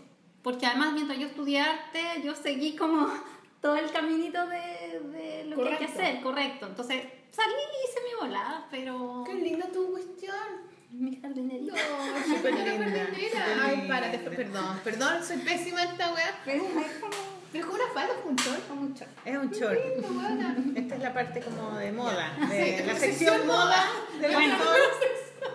En todo, en todo caso, para las, para la. Julietas, para las Julietas era muy importante eso, que yo le hacía ropitas distintas y me encantaba porque me gusta la ropa, ¿cachai? Entonces yo miraba así y buscaba, yo tenía que entregar las agendas como un año antes, entonces yo tenía que tener así como cuál es la ropa que se va a estar usando en un año más y buscaba así como en unos blogs japoneses, ¿cachai? Y, me- y le ponía...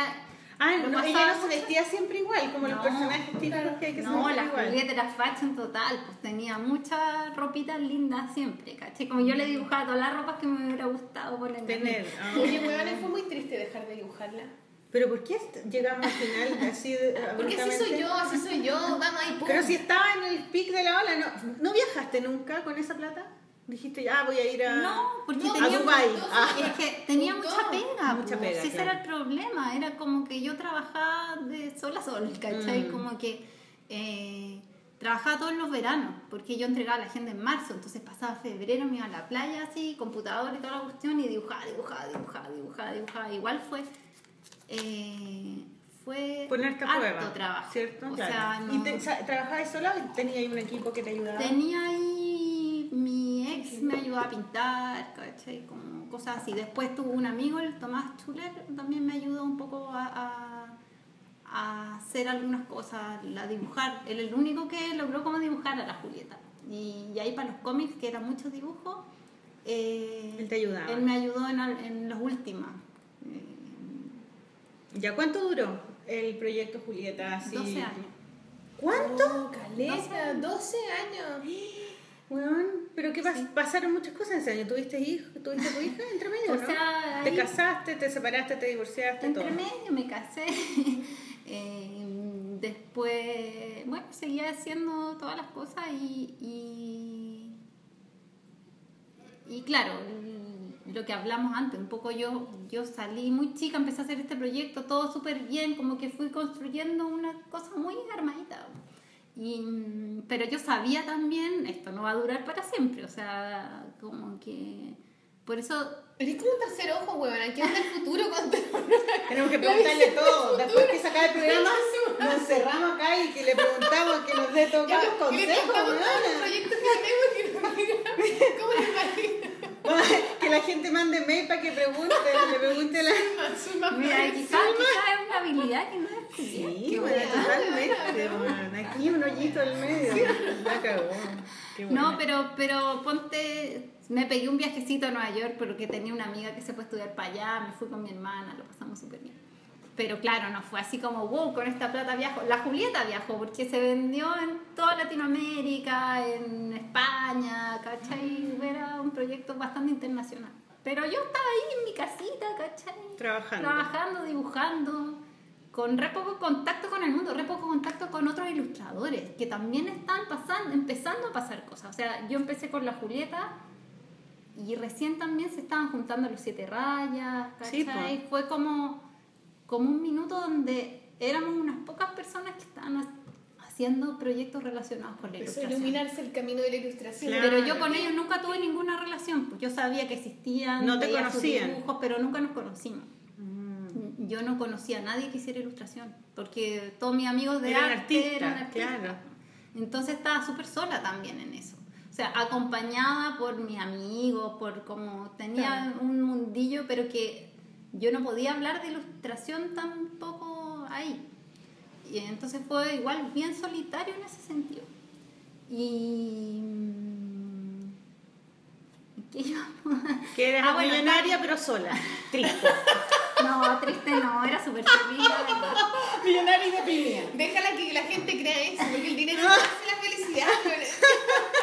Pero Estaba ahí sola así en un rincón dibujando, llena No. de plata, sí. Dibujando, dibujando bi- billetes de 20 lucas.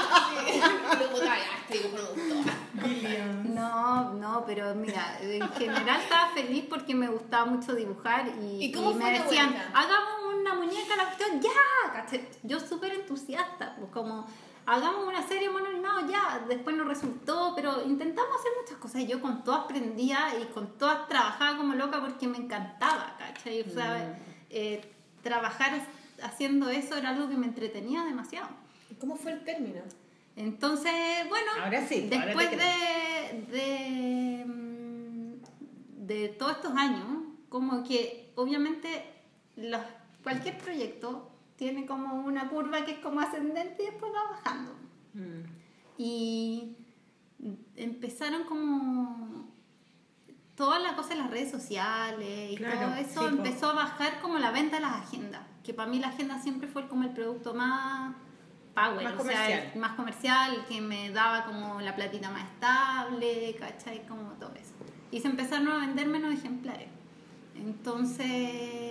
eh, Ahí ya estaba el ya era mucha pega para la plata que yo ganaba, ¿cachai? Porque antes, claro, pues era como, como que se compensaba Claro, claro. súper bien, pero como ahora estaban haciendo menos ejemplares y todo, era como, oh, tengo que hacer esta pega Y cinco meses, de igual, volverme claro. loca, ¿cachai? Como, y, mm, y entre medio también me pasó que, que dejé de trabajar con el Seba Milos porque él em- empezó a inventar este otro proyecto que era Portal Disc y que tiró su energía más para allá, entonces como que ya...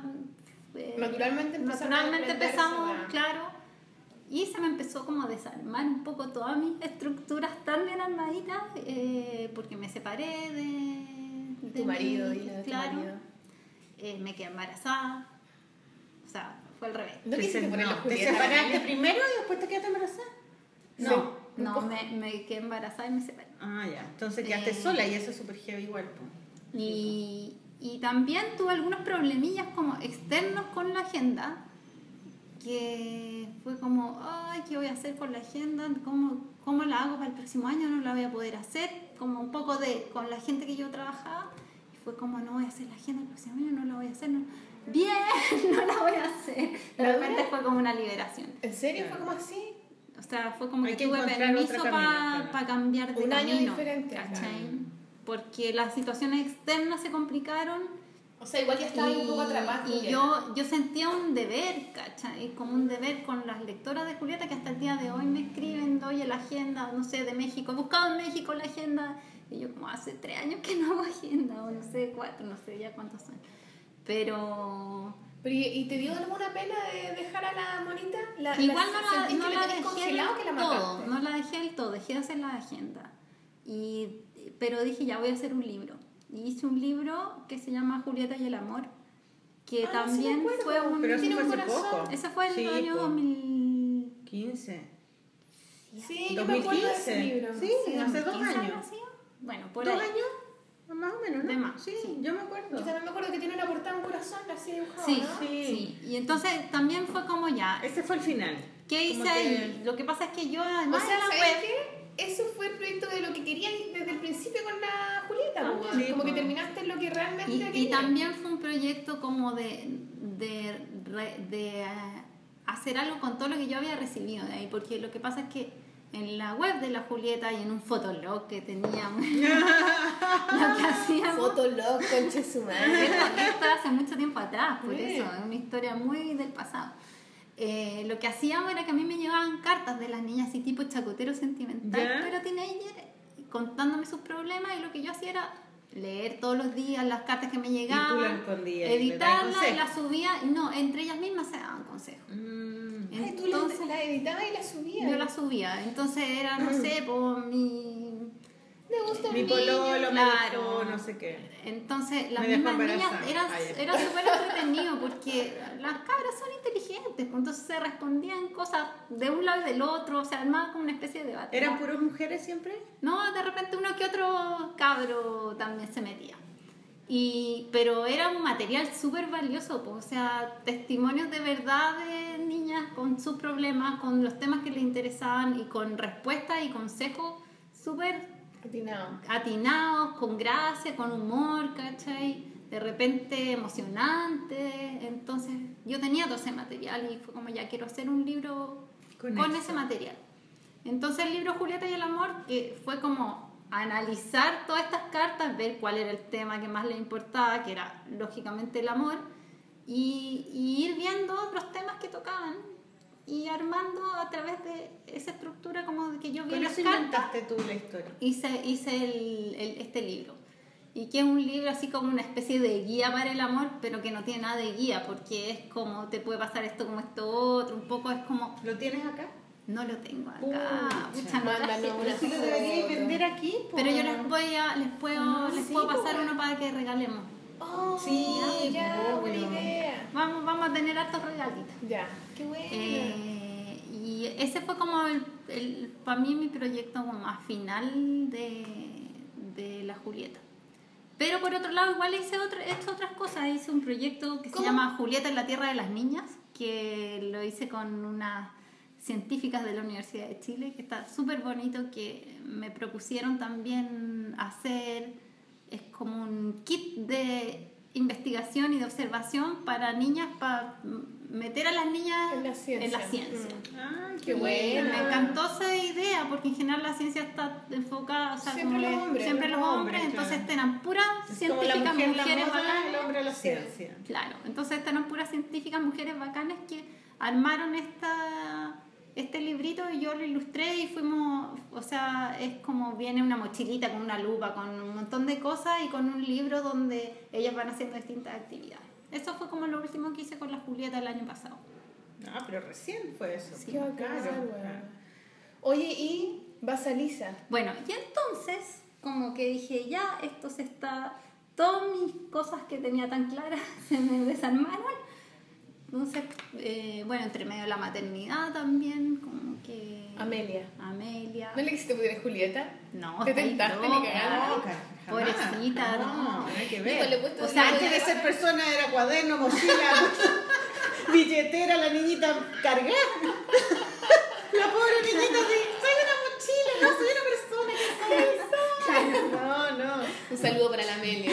Amelia. Sí, pues ya Melita entre medio tuvo, estuvo enfermita, Sí, ¿cachai? pues. Ha sido, o sea, mi tema de la maternidad ha sido igual otro, otra parte de mi vida que se abrió con un montón de desafíos y de, y de Energía cosas lindas y cosas difíciles. Pero también fue súper, no sé, lo veo de afuera, que como que se te desarmó todo, pero en realidad apareció tu hija y daba lo mismo que se desarmara eso. Lo importante era que tú pudieras armar este pues, mundo Claro. seguro para tu hija Claro. y como que en el fondo, si hubierais estado sin hija, a lo mejor habría sido súper difícil porque se te desarmó todo.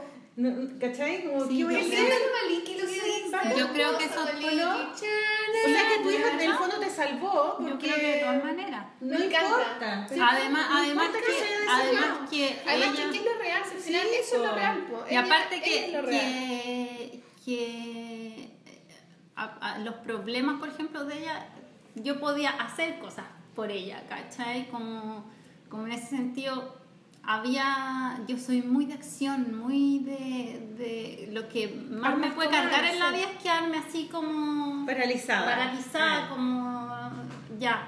no O que te nada. solucionen los problemas Claro, los demás. Claro, entonces también ahí había una motivación como de, de sacarla de adelante con su enfermedad, con, su, con sus cosas y en, y en esos eh, estados también. Eh, Y aprendiste un montón de cosas, sí, claro. sí, no, ha sido una super experiencia.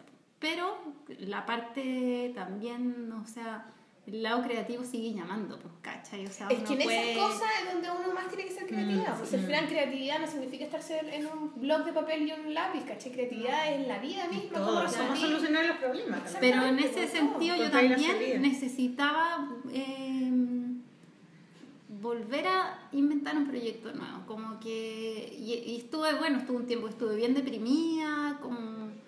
Como. O sea, complicada igual, la igual, vida. claro, igual te afectó Sí. la weá. O sea, me, momento me de- afectó más que nada mi separación, ¿cachai? Sí, y fueron años súper duros, o sea, eh, como un poco que, claro, se te desarmara todo, pero. Y también, también esos primeros años de la Amelia fue difícil, como sacarla adelante. Ella tuvo una epilepsia súper complicada que la dejó como con retraso en su desarrollo.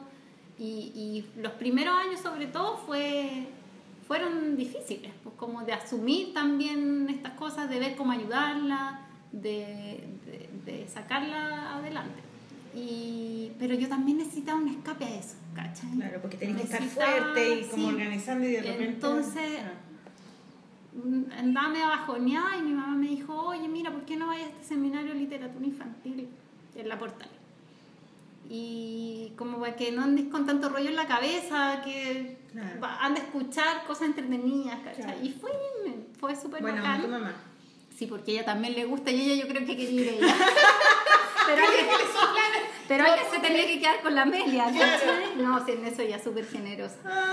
Y, mm, Saludos para la mamá. Saludos, ¿cómo se llama tu mamá? Mónica. Saludos Ah, a la, Mónica. la tía Mónica. La tía Mónica. Tenemos una tía, la tía Mónica, que cuando va de compras le hacemos un lala. Y, y nada, pues fui, fui a ese seminario y, y me pasaron como un flyer, magíster de edición. Y ya lo guardé así como en la mochila y al día siguiente así despierto, como que agarro la mano, agarro el papelito, voy a hacer esta cuestión. Y fue como, Corta. ya lo voy a hacer, sin tener idea para qué, ni, no, o sea, fue como, El llamado. sí, una intuición así, súper, súper así como... Mm. Ahí nos conocimos cuando estabas haciendo ese, ese, ese, ese a un restaurante peruano, eh, ahí en el centro, Ay, ¿con quién? con la Plasti. Con la Plasti. Y ahí nos No, conocimos yo de a ti con la, y Yo con la María. Luque, ¿o no? Sí, ahí, ahí, ahí, ahí, con la María Luque. No, yo a ti te conocí Tú antes, antes, Sí. tú me dijiste, esta es la mina que hace Julieta, ¿te acordás? Y Yo te conocí que- con la Margarita. Fue la Margarita García. Pero no sé en qué situación. ¿Sabes que yo me acuerdo haberte visto en una feria de la Plaza Brasil? Que yo fui con la madre. Oye, ahí se pasamos a conocieron todos en La esa feria. Pero, pero yo así como, hola, porque Sí, puede que nos hayamos yo te vi, ¿cachai? Como, ah, ya. Te vi, debajo de- Bueno, la cosa es que... eh, Y ahí te Bueno, y entre medio de esto también fue como chuta y ahora ya no tengo mi... como... como tengo que también volver a... co- co- o sea, con- empecé a cachar que estaban pasando muchas cosas. Habían ilustradores y todo y fue como... Tengo que subirme a esta ola. po. Tengo que conocer más gente, Tengo- que tengo que aprender. reconectarme con los que están haciendo lo mismo que yo. Claro. Y ahí me topé con la Margarita Valdés, que yo la conocía de la antes. Margarita. Saludos a la Mar. Margarita. Yo la conocía de antes, nos habíamos topado porque ella había estudiado arte en la católica nos habíamos conocido en un taller de grabado de vista, así como, hola, ella no Margarita, ya. Pero nunca habíamos sido amigas ni nada. Y nos topamos también, también en la Plaza Brasil, pues fue esa vez parece. Y, y ahí empezamos a conversar y nos hicimos como amigas de Facebook, fue muy así perno, como quieres, casi que quieres ser mi amiga. A Oye, pero así la. Margarita también la invitamos al programa, a la polola, y ella también contó que haber ido a esa feria para ella le cambió la vida, pues, Sí. porque fue como un antes y A un mí después. también, porque ahí conocí a todos los otros guantes. Entonces como que me, nos empezamos, me empecé a juntar con ella y era muy entretenido porque podíamos hablar una hora entera de lápices, cosas como. El tipo de goma, claro. o no sé, pues viste no sé qué, ¿cachai? Este ilustrador y mira, me gusta este, mira cómo usa la paleta de colores, o sea, como cosas que nunca había podido hablar con nadie. Y, mm, y, y entre medio, bueno, me metí a, estudi- eh, a- me- estudiar me en la Católica. El, el magíster de edición de la UDP. Ah, de la UDP, ya, Sí. perfecto. Ah, ¿y quién era? ¿Jennifer King? ¿O no? Mm, No me hizo clases, pero igual la conocí por ahí. Ya. Me contacté La con Jenny ella por ahí. Wood, ¿no? ¿Quién te hacía La? Jenny era compañera mía. Ay, la, era compañera, la sí, Jenny Abud. pues, ella No, y tuve, ahí, tuve me unos compañeros muy bacanes en el magíster. Estaba la Jenny Abud, que era la directora de arte Ocho Libros. Sí, pues. Es muy buena onda Yo, la Jenny. cuando Saludos yo a Jenny publicaba, la publicaba ahí, ella, cuando ella, ella me estaba Ah, editando ella mis libros, libros, ella iba a Juan. clases al Claro, magíster. Claro, sí.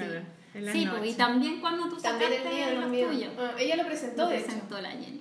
Sí. Linda No, la unos Jenny. compañeros en el magíster muy bacanes. Tengo, o sea, todavía nos juntamos, hace tiempo que no hacemos una junta, pero, pero que también en- ha sido muy entretenido y enriquecedor porque es como, todas las, saben todas las movidas, como que están haciendo proyectos entretenidos. es- es Oye, pero ¿y tú siempre tuviste la idea de tener un lugar? ¿O, Bueno, o lo que, a mí, te lo que a mí me pasó cuando empecé a hacer el magíster. Ya te estás adelantando. No, mira, Primero no. tiene que hacer la editorial y Lo después que pasa es la que ahí tienda. yo empecé a... Ya te querís Ya, ir. editorial. No, Te primero, antes ir. de... Te de- querís ir a darle teta a tu guagua. Mira, lo que me pasó fue que empecé a decir, ya, yo tengo toda esta experiencia que viví con la Julieta. Tengo muchas ideas, porque yo soy una persona como que se me ocurren muchos proyectos que los voy anotando. Ah, podría hacer un cómic sobre no sé qué, podría ser un libro de poesía para niños de, en este formato. Siempre estoy imaginando cosas, pero tengo dos manos nomás. Entonces, como yo podría trabajar con otra persona, Persona, claro. y, y como tengo hartas ideas y, y- y tengo esta visión igual como más comercial y todo, podría yo ayudar a otro, así como yo en algún minuto tuve como el apoyo, eh, apoyar a otro a concretar sus proyectos. También yo te- tenía como que había estaba viendo toda esta gente que está haciendo un montón de cosas. Me, me puse a ir a estas ferias de ilustración que hacen los cabros, ¿cachai? Y a, a seguir por Instagram. Cada vez se hacía más, a ver claro. que había mucha gente haciendo cosas súper interesantes. Pero en general como dibujo suelto. Entonces, para mí la idea era como transformar estos dibujos sueltos en En cosas. productos. Claro, claro, vendibles. claro. Entonces, cuando... Qué bacán esa weá como devolver la mano. Sí, Qué muy lindo. Y ahí hicimos los prim- con- bueno, y en eso fue como ya, eh, mientras estudiaba el magíster de edición, se fue ya haciendo la idea más clara de quiero armar una editorial. Del libro en papel, porque en un principio pensé en lo digital también. ¿Y Pero cuál bueno, fue tu tesis en el magíster? esta, pues la. la Ay, editorial. qué bueno, ah, qué Qué genial. qué Entonces genial. dijimos. Qué bacán tener una editorial, weón. Yo Como que- quería, las weas, ta, ta, ya. La idea era hacer cómics, libro, álbum y papelería. Porque yo sabía que, por mi experiencia con la Julieta, que como que todas las cositas bonitas, las libretitas, esa cuestión funcionaba y que podía ayudar como a sustentar los libros. Los libros, claro. Y, también me claro. interesa mucho cuando se hacen cruces, cuando hay un libro, pero tú puedes tener tazón del personaje, ¿cachai? Y eso también lo encontraba súper entretenido, que era lo que yo había hecho con la Julieta. Entonces eh, empezamos y dijimos, partamos luego. Ah, bueno, es que ahí dije ya, ¿con quién quiero hacer este proyecto? Y, y pensé, quiero trabajar con alguien que tenga absoluta confianza, como que seamos am- con un amigo, ¿cachai? Como... Y justo mi amiga Vero, que es una amiga del colegio toda la vida, había tenido su guagua, estaba en una pega como que había tenido que volver a su pega de horario completo, estaba sufriendo por no tener como la libertad de poder estar la tarde con su hija y todo. Darle pechuga a su guagua, por ejemplo. Por ejemplo, Claro, entonces... saluda a Rafa. Saludos, ¿Con Rafita. qué se quedó? Con el papá. Ah, ¡Ay, papá volvió! Volvió, ¡Qué lindo! Saludos. Eh, papá. Entonces le propuse a la Vero... ¿te Ve- tinca Vero, ¿cuánto con se llama? Vero Esman. Vero Esman, sí. y que ella es periodista, pero, pero ella tiene una cabeza así como donde yo sabía que iba a ser como mi partner en el sentido de que ella hace todas las cosas que yo no hago, que es como seca para llamar por teléfono, ¿cachai? Producción. Sí, sí, voy a era productora. Producción, claro. Entonces, y ahí empezamos a armar esto y teníamos que empezar rápido porque como que no podíamos perder el tiempo, si teníamos que hacer como que esto funcione. o sea, no- Claro. Y sacamos los primeros journals de la Margarita Y de la Karina. y del Nico González. Ah, ya. La Margarita, yo Había... podemos sacar una foto, weón. Sí, vamos a sacarle fotos, sí. Sí. La Margarita yo había visto su exposición que había hecho en la Plop y le dije, oye, tú tenías estos dibujos De tinta, Caperucita. Que hagamos una libretita, una cosa así. Y, mm, y ahí en realidad ella me pasó su dibujo y yo le hice una propuesta, como que diseñé esta libretita y, y a ella le gustó. Y con el Nico también le mostramos un poco la idea que él hizo, yo lo ayudé como un poco a diseñar las tapas y él hizo los dibujos interiores. Y los empezamos a vender y nos funcionó, no empezó a ir bien, así no guau, ¿cachai? Pero, pero sí la cosa empezó a andar. en, en, en, En librería. en librería, en la Sí. Plop, en Tienda Nacional. Claro, en distintas Distintos librerías ya. empezamos ahí a llegar como con nuestras cositas, oye, sacamos tus cuadernitos, ¿te interesa? Ya, sí. Y, y empezar a entender lo que se trataba. O sea, como de tener una editorial, que son un montón de cosas, desde la producción, eh, la administración, la distribución, cobrar la plata, ¿cachai? Como Ah, un montón de... Tratar con los dibujantes también. pues, Claro. ¿no? Y, y empezamos, bueno, y ahí también parte de eso fue, un, fue como una inversión inicial, fue la herencia de la Julieta, ¿cachai? Claro. Que en vez de yo usar esa plata en irme a viajar por el mundo, ¿cachai? Fue como, Fue, ¿quién la- me hace fue el, más feliz a fue el capital ¿cachai? para Fue empezar como- tu propia editorial. Claro.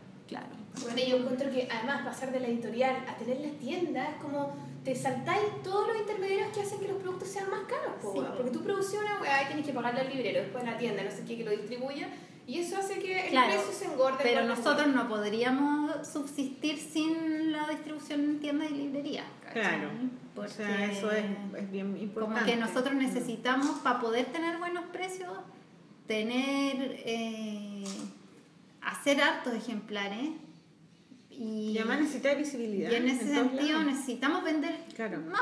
Oye, una cosa que te quería preguntar. Cuando mm, estaba leyendo un libro de mujeres que corren con lobos, ¿Ya? Muy bueno. ah, ahí que es un genial libro. ¿Cómo se llama? Ah, bueno, es que... Picola Estés. ¿Cómo Clarisa. se llama? Clarisa Picola Estés, ya. Y, y ahí hay un, un capítulo, es Basalisa. Y cuando leí ese libro, bueno, lo, lo volví Ah, a leer hace poco para un, un libro para el libro que estaba haciendo. ¿Ya? Y aparecía Basaliza y decía, ay, de ahí está, pues, eso es. Y, y es, y es preciosa, el- el- ese capítulo es precioso porque habla de las muñequitas Claro. y de cómo lo que representa una muñequita. Y entendí, Explícalo. bueno, y entendí por qué a las mujeres nos gustan las muñecas. po. O sea, ¿Por qué? por qué culturalmente se le asigna la muñeca a la mujer y al hombre el auto. Claro, en este. En, ¿Cachai?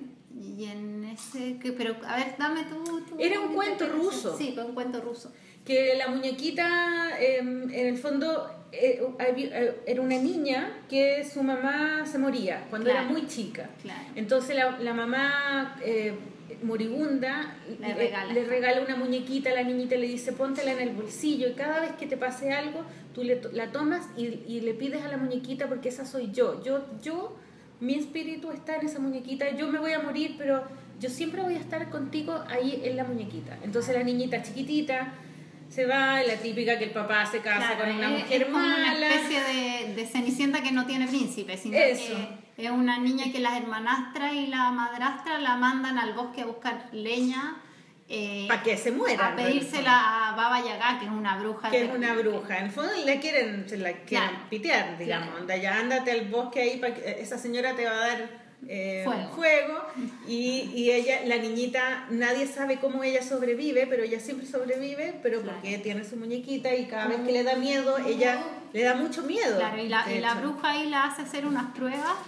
eh, y ella, gracias a la muñequita, logra hacer todas estas La pruebas. muñequita siempre superar- ayuda, como mágicamente, Claro, digamos, claro. claro. Pero igual la niñita pasa todas las pruebas, igual Claro. ella, ella enfren- enfrenta el miedo, la Claro. inseguridad. Y la bruja, cuando ella supera todas las pruebas, le da, le pasa un palo con una calavera, con unas llamas de fuego y le dice, vuélvete a tu casa.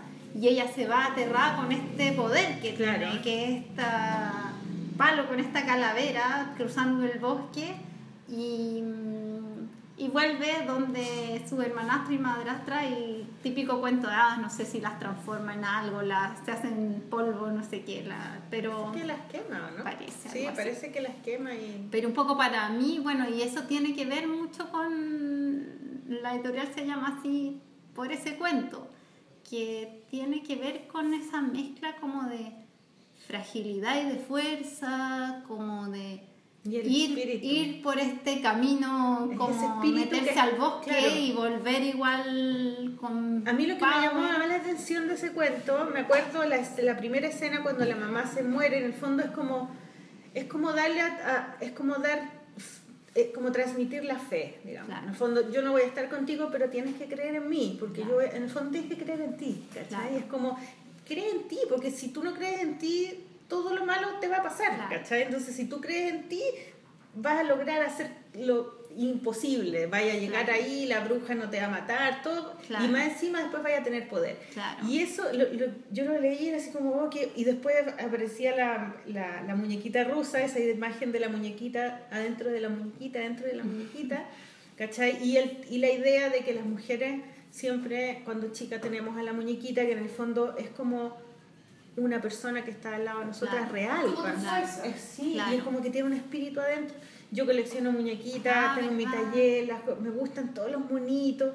Y como que ahí entendí y dije, en realidad, los objetos, uno, si no le pone un espíritu dentro del objeto, es un objeto que Ah. Sí. junta polvo, ¿cachai? Claro. Como, pero cuando tú le pones el espíritu dentro del objetito, te ayuda por un espíritu po, que está Es contigo, como un ¿cachai? objeto mágico al Es muy lindo, entonces Sí. me encantó, me encantó el cuento. Bueno, y, y sí, tiene mucho que ver el nombre del editorial, tiene que ver con ese cuento y con, y con esa... ¿Y cómo le elegiste el, el- Lo que pasa es que para mí ese cuento como que ha sido muy marcador en... Yo no lo conocía ese cuento hasta que leí ese libro. o sea, yo vieja. creo que esta, esta, esta niña como bien ingenua y, y frágil que se va a meter como al, a- Al bosque. al bosque a enfrentarse con la bruja, tiene mucho que ver con... Contigo. Sí, yo po, creo, yo como creo, yendo como- ahí a Village, a, a Rain.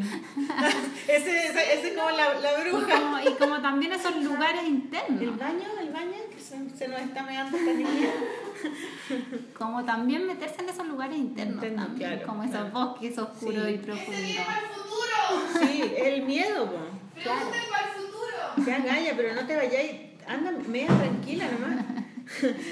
Ya, entonces, pero ¿y cuando hiciste, por ejemplo, el proyecto, la tesis de- del magíster, tú, ¿cómo fue tu tesis? ¿Era un proyecto, dijiste, este, mi proyecto es una editorial? Claro, sí, Ah. fue como mi proyecto va a ser, voy a aprovechar de, además, todo el apoyo que voy a tener de los profes guías, de, no sé, de los mismos profes de eh, usarlos para armar mi editorial con, además con un conocimiento que yo antes no tenía, porque el Claro. conocimiento del mundo editorial, que haciendo el magíster para mí, o sea, fueron un montón de aprendizaje que creo que han sido súper necesarios para hacerlo, desde cómo ponerle precio a un libro, ¿cachai? Claro.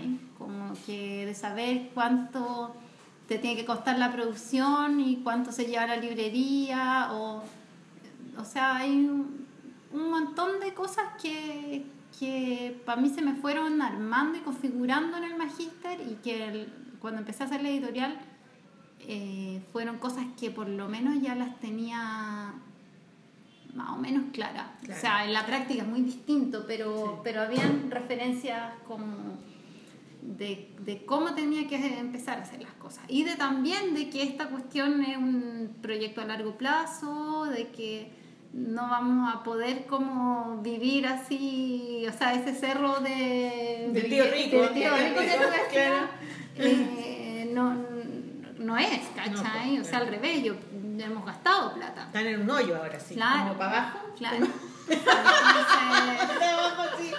Ya, ¿cuál fue el primer libro que editaron en Basalisa? el primer libro que sacamos fue De Chiquillet.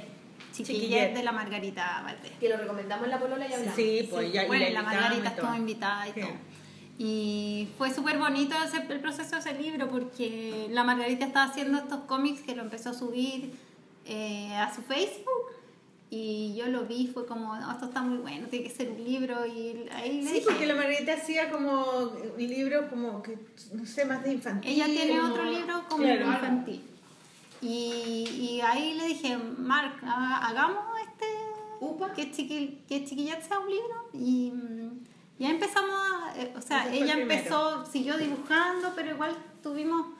Tuvimos igual juntas en que ella me contaba de su proceso, conversábamos, me contaba más anécdotas, cómo podía ir cerrando el libro, cómo un poco la estructura fue entretenido trabajar en eso y después eh, después lo armamos pues, y, y viendo en qué orden van las viñetas cómo, Es precioso ese libro. cómo es hacerlo lindo. fue súper entretenido y ahí te pedimos que nos hicieras una pequeña Sí, pues yo hice la reseña atrás. Oh, me gustó mucho. y, es muy chistoso. y ¿Y qué nada, es es, un libro es un libro que a mí me, me encanta que sea de la editorial como que un poco lo que eh, ¿Es tu único libro de cómic? Ahora sacamos uno en la Fran Ah, el de la Eso es lo que hay hecho. Sí, me encantó sí. que sacaran el de la Franel ¿Y cuál es el de porque la Franel? Ah, ella este. hizo ese libro, Árboles bien Podados, que era un fanzine. Y que, lo- que ella lo hacía, lo producía sola. Sí, pues algo que fue nuestra invitada que- pasada. Pues, Sí, de pues estuvo acá de visita. Eh, Franel es es rockstar total. Mm. Bueno, yo con la Franer eh, Soy millonaria. No, pero estuve, estuve ahí. Recién pudimos hacer estas cositas, pero, eh, Pero habíamos estuviste estado la- mucho cuando- tiempo conversando y viendo. Cuando ella vino a la Plop a, a firmar, ¿tú estabas ahí? Cuando la gente Claro, estaba ahora, ahora. ¿Y es verdad que la gente lloraba? Sí, le traían regalitos. Bueno, no, fue muy bonito, muy, muy lindo en el Tenemos que empezar a grabar la polola, weona, porque nosotros también y lloren con nosotros y toda la ¿Tú weá. crees que lloran con nosotros? De, de hoy la buena fea para Sí. llorar. Oye, Florencia, ¿y tú estás abierta a que la gente, porque probablemente este programa lo van a escuchar los dibujantes y toda la weá, o te vamos a cagar? Sí, la ¿Qué? gente que quiera tener un apoyo tuyo, ¿tú estás abierta a que te manden cosas? O sea, yo veo todo lo que me mandan, pero pues. la verdad es que la selección tiene que ser súper así como pero tú, pero especial, motivamos a la gente porque la verdad es que el presupuesto es acotado. súper acotado porque acotado. es financiado por nosotras mismas, o sea, Claro. eh, en este minuto lo que hemos hecho es reinvertir, ¿cachai? Y, Claro. y, Y se están y vendiendo los la verdad es que, por ejemplo, el los año pasado decidimos que íbamos a hacer pura papelería porque necesitamos afirmarnos, afirmarnos como financieramente y eso era lo que más se movía, ¿cachai? Los Mm. libros nos ha costado más. Chiquillas no tanto, pero, pero nos dio más susto seguir haciendo libros y tenerlos ahí en la bodega. Claro. Entonces, Y, y ahora lo que, lo que queremos hacer es, claro, enfocar, seguir como dándole fuerza a la papelería, pero más enfocarnos en los cómics. Ya, qué bueno. Hiciste un, un journal de, de Catalina Bodoque. Sí, me encanta, me Sí, encanta no, el trabajo de ella. Es súper lindo. No, tenía unas weas muy bonitas. De hecho, Mm. me voy a ir con un regalo para.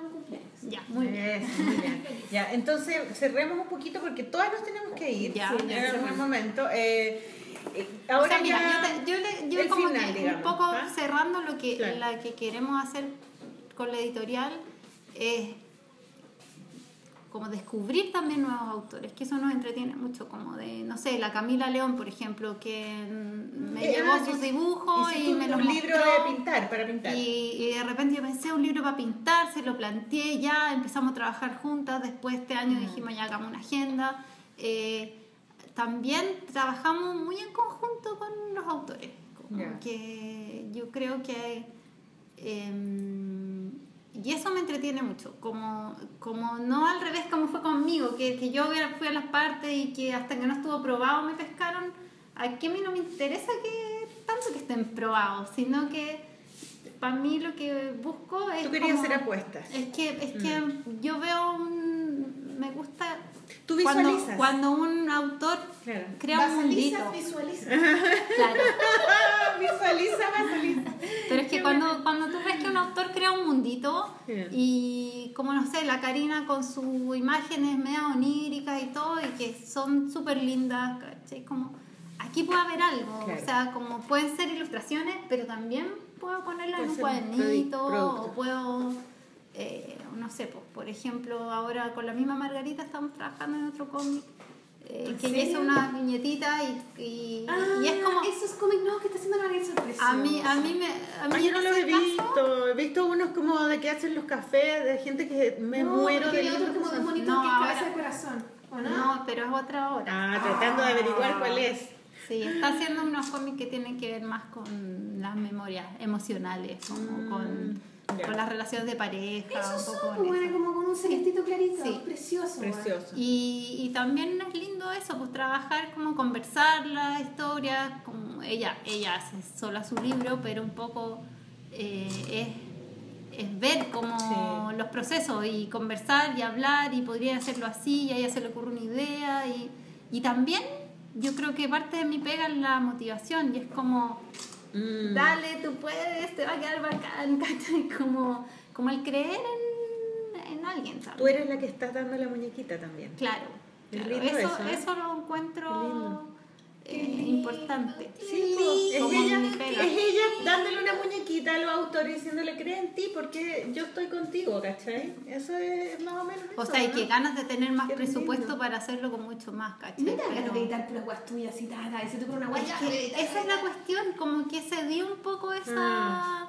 esa... Diste como un paso para Pero yo mirar, creo para que- observar. Igual buena. Yo Como creo que- editora, po, Y porque claro. también yo necesito despegarme de lo que fue la Julieta, ¿cachai? Y encontrar un lenguaje nuevo, que eso también para mí no ha sido simple, ¿cachai? Y Como que estás un haciéndolo. Estás- o sea, todos esos dibujos que hay hecho de las princesas, de las niñitas que, que son como... Claro, o sea, ¿no? como te- te- me dedico a pintar, como A una pintar, acuarela, y son increíbles, un poco estas imágenes más que bonitas. me han salido en los sueños. Y tengo otros proyectos de cómics que quiero hacer ahora, un, el que te, les contaba de Ese la novela gráfica de mis bisabuelos. Esa historia me Que encantó. esa tengo una página hecha, pero ya, ya está, ya está en mi cabeza, ya está como la estructura, ya, ya sé cómo lo voy a contar. Pero Bueno, podríamos tiempo cerrar un poco con la idea de que nosotras queríamos, queríamos hacer... Era la clienta, la clienta. No, que nosotros nos juntamos el año pasado, creo que esta, esta misma fecha, ¿o no? ¿El año pasado menos, o el un poquito antepasado? después, yo creo. ¿El antepasado o el año pasado? pasado, el pasado, Ah, pasado ya. Pasado, pisado. Para poder hacer este proyecto de la polola, que eh, no era un, un podcast, sino que era un- una revista, ¿te acuerdas? Íbamos a hacer más Alisa. Íbamos a hacer la revista y en una en un almuerzo donde era la bienvenida de la Margarita, porque la Margarita que editó tu lib- el libro, se fue a Barcelona, dos años, Claro. así, Cuando volvió le hicimos una bienvenida y ahí estuvimos con- conversando, contando nuestro proyecto, nuestra idea, onda caliente, haciendo Claro, "Oye, todavía queríamos hacer una revista de cómics de mujeres. Tampoco habían hecho el podcast. Tampoco. No, nada, pero era Estaban una idea. tan- lo iban a empezar a La hacer. Sol siempre me decía, weón, hagamos una weá. Todos los hombres haciendo weá, hagamos nosotros una weá acá. El ya un- una revista, pero queríamos hacer algo real, no, no digital, ¿cachai? Queríamos hacer algo real. Y ahí tú al tiro nos Sí, dijiste, nos pasaste la, la muñequita y dijiste, ya po, hagamos la Y revista. todavía Yo está. soy Yo se las edito. Todavía está, Y pero hay yo que digo, hacerlo. eh, Eh, No. eh, ya entonces la cuenta corriente es para que todos depositen 24.500. No, y ahí como que no- ya, y empezamos a armar y mandamos unos mails y cachamos Y que habían- un fondo. Cachamos Sí. que habían caleta de mujeres haciendo cómics o, Sí, o ni siquiera todas haciendo cómics, dibujando y que después Y hacer respondieron con súper buena onda, weón. Y ese proyecto onda. quedó ahí, pero, pero la idea es que lo hagamos. Pero la idea es que lo hagamos, o sea, después hicimos, empezamos, dijimos ya, hagamos un blog, tampoco resultó el blog, y después dijimos ya, hagamos un podcast, ¿no? Y el podcast nos ha resultado súper bien, ha sido como para nosotros, no sé, para mí. Yo creo que como- quizás este proyecto Me cambió del, la vida. del Ah. libro o la revista Es muy eh, lindo. como que todo el Sí, caminito que sí. ustedes han hecho con el podcast va a hacer que en el minuto que lo hagamos tenga una más coherencia, más- claro. Sí, porque también nos ha servido a nosotras mismas a despegarnos, como tú lo hiciste con tu editorial y con Julieta. Nosotras también somos artistas y tenemos nuestros proyectos. Claro. Y, y también nos ha servido para despegarnos nosotras de nuestro ego De y empezar a, a mirar qué es lo que hay y decir, Claro. "Mana, juntémonos, hagamos fuerza, son todas minas, que, hagámoslo que juntas, es más ¿cachai? como tiene que ser como una Sí, hermandad. o sea, los calzones y juntemos nuestra Y eso que en el, en el podcast igual invitamos a hombres y no tenemos ni un rollo en contra de ellos, ¿no? Todo lo contrario, ojalá vengan más. Ay, vengan para acá. No, pero, pero, pero es como juntar esa energía y que las cosas resulten, pues, ¿cachai? Sí, Claro, y de- mirarse el ombligo y mirar hacia Sí, afuera. po, dejar Y de chuparse desde- el loli todo el rato, po, ¿o ¿no? Qué ordinaria, maniqui, weón. No, O y sea- aparte, aparte yo creo que Esa imagen de la masturbación, ¿cachai? Masturbatoria, Es como pillarse la cola todo el rato, ¿cachai? Yo, yo, yo, yo. Sí, porque lo que yo siento que tienen, o sea, mientras más diversidad haya, mejor. O sea, ¿por qué todos tenemos que hacer un cierto tipo de, de cosas? O sea, de Claro. historias, de personajes, de estética. libros, claro. Y, pero, pero uno se enriquece del trabajo del otro también. Entonces, Obvio. eso es bonito cuando... Cuando hay como, yo veo como que en Argentina hay más esta especie de hermandad de que se juntan a dibujar. Las amamos a ustedes, Argentina, weón, por la puta. ¿Por qué no somos así, weón? Pero hay que copiarlo. Estamos tratando, estamos tratando. Igual Estas son iniciativas que tienen que ver En con el eso. programa que va mañana, no, pasado mañana, de la Polola, Sí, eh, con la Catherine entrevistamos a la Catherine Subnem porque queríamos que nos contara su experiencia en Chicks Comics en Argentina y, y es un súper bonito programa. Nos Claro. contó todo. Fue, Bueno, pasaron muchas cosas. Ya lo, ya lo verán, ya lo escuchan. ya lo escucharán, escucharon, Ya lo escucharon. Si no lo escucharon, escucharon. escúchelo, porque está un poquito más atrás de nuestra, nuestra Pero es verdad, es una cultura, en Argentina tiene una, una, una visión mucho más socialista, si se puede llamar de alguna manera, de, de mirar lo que está haciendo la otra, el otro, y como aprender de eso, Claro. y, y como juntarse periódicamente en un Claro. café, conversar, poner un tema, hacer un blog, ¿cachai? Como comunidad. Estamos saliendo de la burbuja, no sé qué. Pero Sí, por eso cuesta. yo siempre, es como que siento saliendo. eso, que hacen falta espacios. Y Mm. la Polola es un espacio, esta editorial puede ser otro, y la idea es que haya un montón, porque claro, tampoco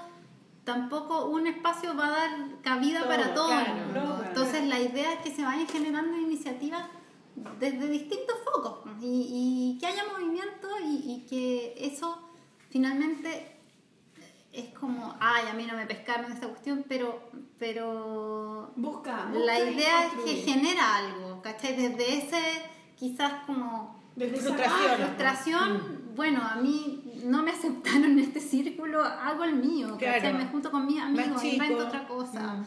Eh, creo que eh, la única forma de, de, claro, de, de poder realizar cosas que las generaciones nuevas la tienen igual, Sí, ¿cachai? po. O sea, esta misma la Cata Bueno, con la. Toto y la Sofía, hermanos su editorial, ellas hacen sus fanzines, se van a Brasil. programa, Sí, es una de me las la encontré. tienen en una, tienen una actitud, una actitud como de primero creer mucho en su trabajo Sí, y de no esperar que vengan el- De afuera de a afuera a decirle Galope, la galope, ¿no? elegida". Galope se Galope llama Ediciones. Galope Ediciones, sí. Eh, que yo creo que esa era una actitud bastante parecida a la que yo tuve en el minuto que empecé con la Julieta y que también la tuve que tener cuando volví a, armar la editorial, que es como, ¿qué pierdo? ¿Cachai? O Mm. sea, ya perderé plata, perderé, pero, pero gano mucho también. O sea, y, y sería Y terrible como pensarlo, decir, como no, no me necesito". atreví, ¿cachai? Como Claro. que para mí eso sería terrible. Sí, sí. Entonces, Y decir necesito hacerlo, aunque pierda lo que pierda, como que da lo mismo. Ni siquiera uno debería hacer un juego de estrategia con la wea. Es como, quiero hacer un libro, no me pescaron, puta, yo tengo demasiada Sí, ganas. lo voy a hacer igual, Claro, lo regalo, ¿cachai? claro. Pero es como lo que decíamos, es como una necesidad vital. Mm, que es como lo mismo de llego de la cuestión y me pongo a dibujar porque necesito esa, esas cosas que tengo adentro, sacarlas para afuera. Esa es la verdad, no es Eh, verdad. es como uno, uno lo hace por eso, ¿cachai? O sea, uno hace un libro porque porque no pueden dejárselo guardado dentro, tenéis que sacarlo para afuera. Entonces, eh, mm, hacerlo por uno, no por, No la- por una- lo que te vayan opinando por la idea demás, comercial, por la conveniencia. Mm. cuánta plata te pueden pagar, sino que porque realmente es una necesidad vital de uno y, y si está bien hecho, bien, o sea, con, si hay pega detrás, hay amor detrás, algo va a pasar con eso. O sea, va, de todas maneras vaya a ir un paso adelante y van a abrirse cosas nuevas. O sea, yo creo que es muy importante además hacer proyectos como sin esperar también la recompensa así como obvia, Mm. sino que a veces tú haces un libro, yo me imagino, o sea, tú dibujáis no sé cuántas, 200 páginas, la pega que significa eso, Sí, no la por 300. las lucas, ¿cachai? No. Claramente. No, ¿cachai? Y es No, un gran porque quiero hacer un súper bonito libro Sí, y que quede feliz con el libro. Y es un gran, eh, pero es un gran trabajo, un gran esfuerzo. Sí. O sea, estáis ahí entintando, y, y- pero hay una recompensa que va por otro lado. eh, y que es, pude hacer este bonito libro, tal como yo quería, ¿cachai? Y yo creo que eso finalmente es lo que a uno la mueve a, a hacer distintos proyectos. Que, que es esa necesidad, es como mi vida no puede, no funciona si no es con, con esto, es como parte del motorcito que Bien, uno necesita. bien, Es ese es el motor que madre. mueve. Bravo, bravo, Basalista, bravo, Florencia Oliva. La Oye, tenemos, tenemos, estamos bien a la hora, ¿no? Porque menos. parece que nos tenemos que ir. ¿Qué hora Nos es? que ir. Sí, yo creo que nos tenemos que ir, pero oye, yo les Ya. quiero dar regalitos. Quedan 15 minutos o a la Bueno, recomiéndate tu libro en 5 segundos, yo me recomiendo el mío en 20 segundos. Ya, Ah. eh, mientras tú vas a buscar los regalos, ah, ya. Mira, voy a recomendar este libro de Mari Naomi que se llama Turning Japanese, a Graphic Memoir. Es un libro que está en inglés, pero me lo pedí por un depositario. Me lo recomendó la Power Paola también, porque ella es lo... Power Paola es tu copiloto. Power Paola editó, están en la misma editorial, las dos, y están haciendo este libro por ese sistema de que piden plata, ¿no? Crowdfunding. Crowdfunding. Y eh, se llama Turning Japanese porque Mari Naomi es hija de una mamá japonesa y de un papá americano. Y ella creció en San Francisco, gringa total, pero tiene cara de japonesa y mamá japonesa. Y, nos, y nunca le hablaron en japonés porque la mamá quería ser americana. Entonces, eh, en un momento ella necesita como encontrar sus raíces, ¿cachai? Y se mete a trabajar en un bar japonés donde ella empieza a hablar un poco japonés más o menos, ¿cachai? Pero es un bar donde es como medio raro porque como que tiene que atender a hombres, ¿cachai? Y es como medio que porque está al borde de la prostitución, pero no, ¿cachai? Como que, ah. Pero esa es la manera en que ella eh, eh, puede entender esa cultura, ¿cachai? Y después decide viajar a Japón con su novio y se van y trabaja ya en un bar también, va a conocer a su familia, la familia de la mamá, que son unos tíos que viven en una isla. Y entonces es como el viaje que ella hace durante muchos años para tratar, tratar de entender Su origen. su origen y eso lo encuentro muy lindo porque es un esfuerzo eh, no solamente del libro porque es largo y todo, pero, pero es como ir a tu historia, pues es como lo que querías hacer tú con tu historia, es que eh, eh, eh, es valiente hacer eso, porque hay cosas, te podías encontrar con cosas que no, no querías saber o que no son tan bonitas o que te las imaginaste de una manera pero en realidad son de otra nada que ver, ¿cachai? Entonces es súper lindo el libro. Todavía no lo termino de leer, me faltan como 15 páginas, pero es bello, bello. Además que me encanta cómo dibuja porque hay partes donde ella hace como unos dibujos muy sintéticos, como yo creo que, que para ahorrarse tiempo también y todo, entonces hace como una, como una síntesis. Y los encuentro súper inteligentes, como la manera en cómo está dibujado el libro. Le sacaste fotos para que, para, que la miren, sí. Eh, muy bonito el trabajo de ella. Le- se lo súper recomiendo. No sé si estará en español. Yo me imagino que sí, pero léanlo. Ya, Y yo quiero recomendar el trabajo, no, el, un libro muy hermoso que lo volví a. Ah, perdón, estoy comprando. sí, la comprando. Um, es un libro que yo lo pensé perdido, Ya. pero que la maldita plástico, No digáis maldita plástico, nos va a matar. maldita plástico lo tenía. Bueno, pero me lo, dijimos me lo devolvió. Mira, más que le pongo el nombre a la weá. Menos mal, eso lo Bueno. podría hacer yo con mis libros. Sí, bueno. Mm. Se llama. Es el libro de la Elena Porier, que es, la, es como la abuela de la ilustración en Chile, yo me digo. Y es un libro que recopila toda su obra, o sea, no recopila toda su obra en realidad, pero como que la analiza, analiza su vida. ¿De qué años trabajo. son sus trabajos de la guía de Purier? Chuta, no sé. 1950. 1950, sí. Y es muy bacán porque la Elena Porier a mí yo me la encontré haciendo mi tesis en la universidad. Tú hiciste la tesis de ella. Mm, una investigación. Y presentaste este libro en el Museo Histórico. Y presenté este libro en el Museo Histórico, fue muy bacán, lo amé. Y lo hizo la Isa, la Isa Molina junto con la gente de Isabel Molina, que es la de la PLOT, con la gente del Museo Histórico Nacional, porque ella donó toda su obra al Museo Histórico Nacional y uno puede ir y pedir verlo, y es muy bacán, están sus acuarelas gigantes, precioso. Bonito. Y bueno, habla de su vida, que es una, una mujer bastante particular, em- hizo las portadas del Peneca, después de Corea, después hizo las portadas de la revista Simbad. Las obra en los dibujos del silabario también algunos son de No, esos son de Corea. Ah, que Corea fue su maestro. Ya, era su profesor. Claro, o sea, un profesor eh, como en el fondo antiguo, que es como que la llevó ella a trabajar en la editorial, Ya, ya. Y ella aprendió mucho de él, como que lo quería mucho como un papá de la ilustración. Y ella después eh, se murió Corea y ella empezó a hacer las portadas del, del, del. Peneca. Y después trabajó en esta otra revista, que es una revista chiquitita que se llama El Sinbad. Y ella hizo todas las portadas, que todas eran de un color diferente. Y después ella se fue a Europa, Europa. un poco también encontrando sus raíces. Y a Porque Francia. todo. francesa, ¿no? Claro, y se fue a Francia, después terminó en Italia y murió en Italia. Nunca se casó, no tuvo hijos. Ella siempre decía que ella estaba enamorada de sus dibujos y las hadas seguían su camino. Y una obra bien, bien entretenida y salen fotos de ella. Y en una época en que las mujeres se tenían que casar. sí, po, porque si no era, no sé, Ella se vestía, casó con su santos. Mm. Qué Entonces muy bonito y cuentan todo, como toda su vida en distintos relatos. Habla Manuel Peña Muñoz, habla Elizabeth Molina. Es precioso libro. ¿Ese libro Bueno. se puede comprar en las Yo librerías? creo que se. Yo creo que está en el Museo Histórico Nacional. Ya. ¿Y ahí se compra? se compra. Sí, es muy bonito. Es como un libro así por Claro, tanto, un libro, un libro de coffee table. Sí, Coffee Sí. Table, es muy lindo. sí. Así que súper recomendado. Yo amo a la Elena Oye, hace tiempo que no Sí, recomendaba Sí, es que se me recomendar los que tú estás leyendo, igual yo puedo recomendar algo que ya me leí. Sí, po, pues, obvio, claro que sí. Después atiné, pues, me Obvio que sí. Oye, ¿y tú podrías recomendar uno de tus Sí. de tu Ay, de ¿De la lo- tienda, ¿Del catálogo o de otro? Es que tengo una autora que me encantó, que Claro. la descubrí hace un tiempito atrás, que es la Yumi Sakuwaka.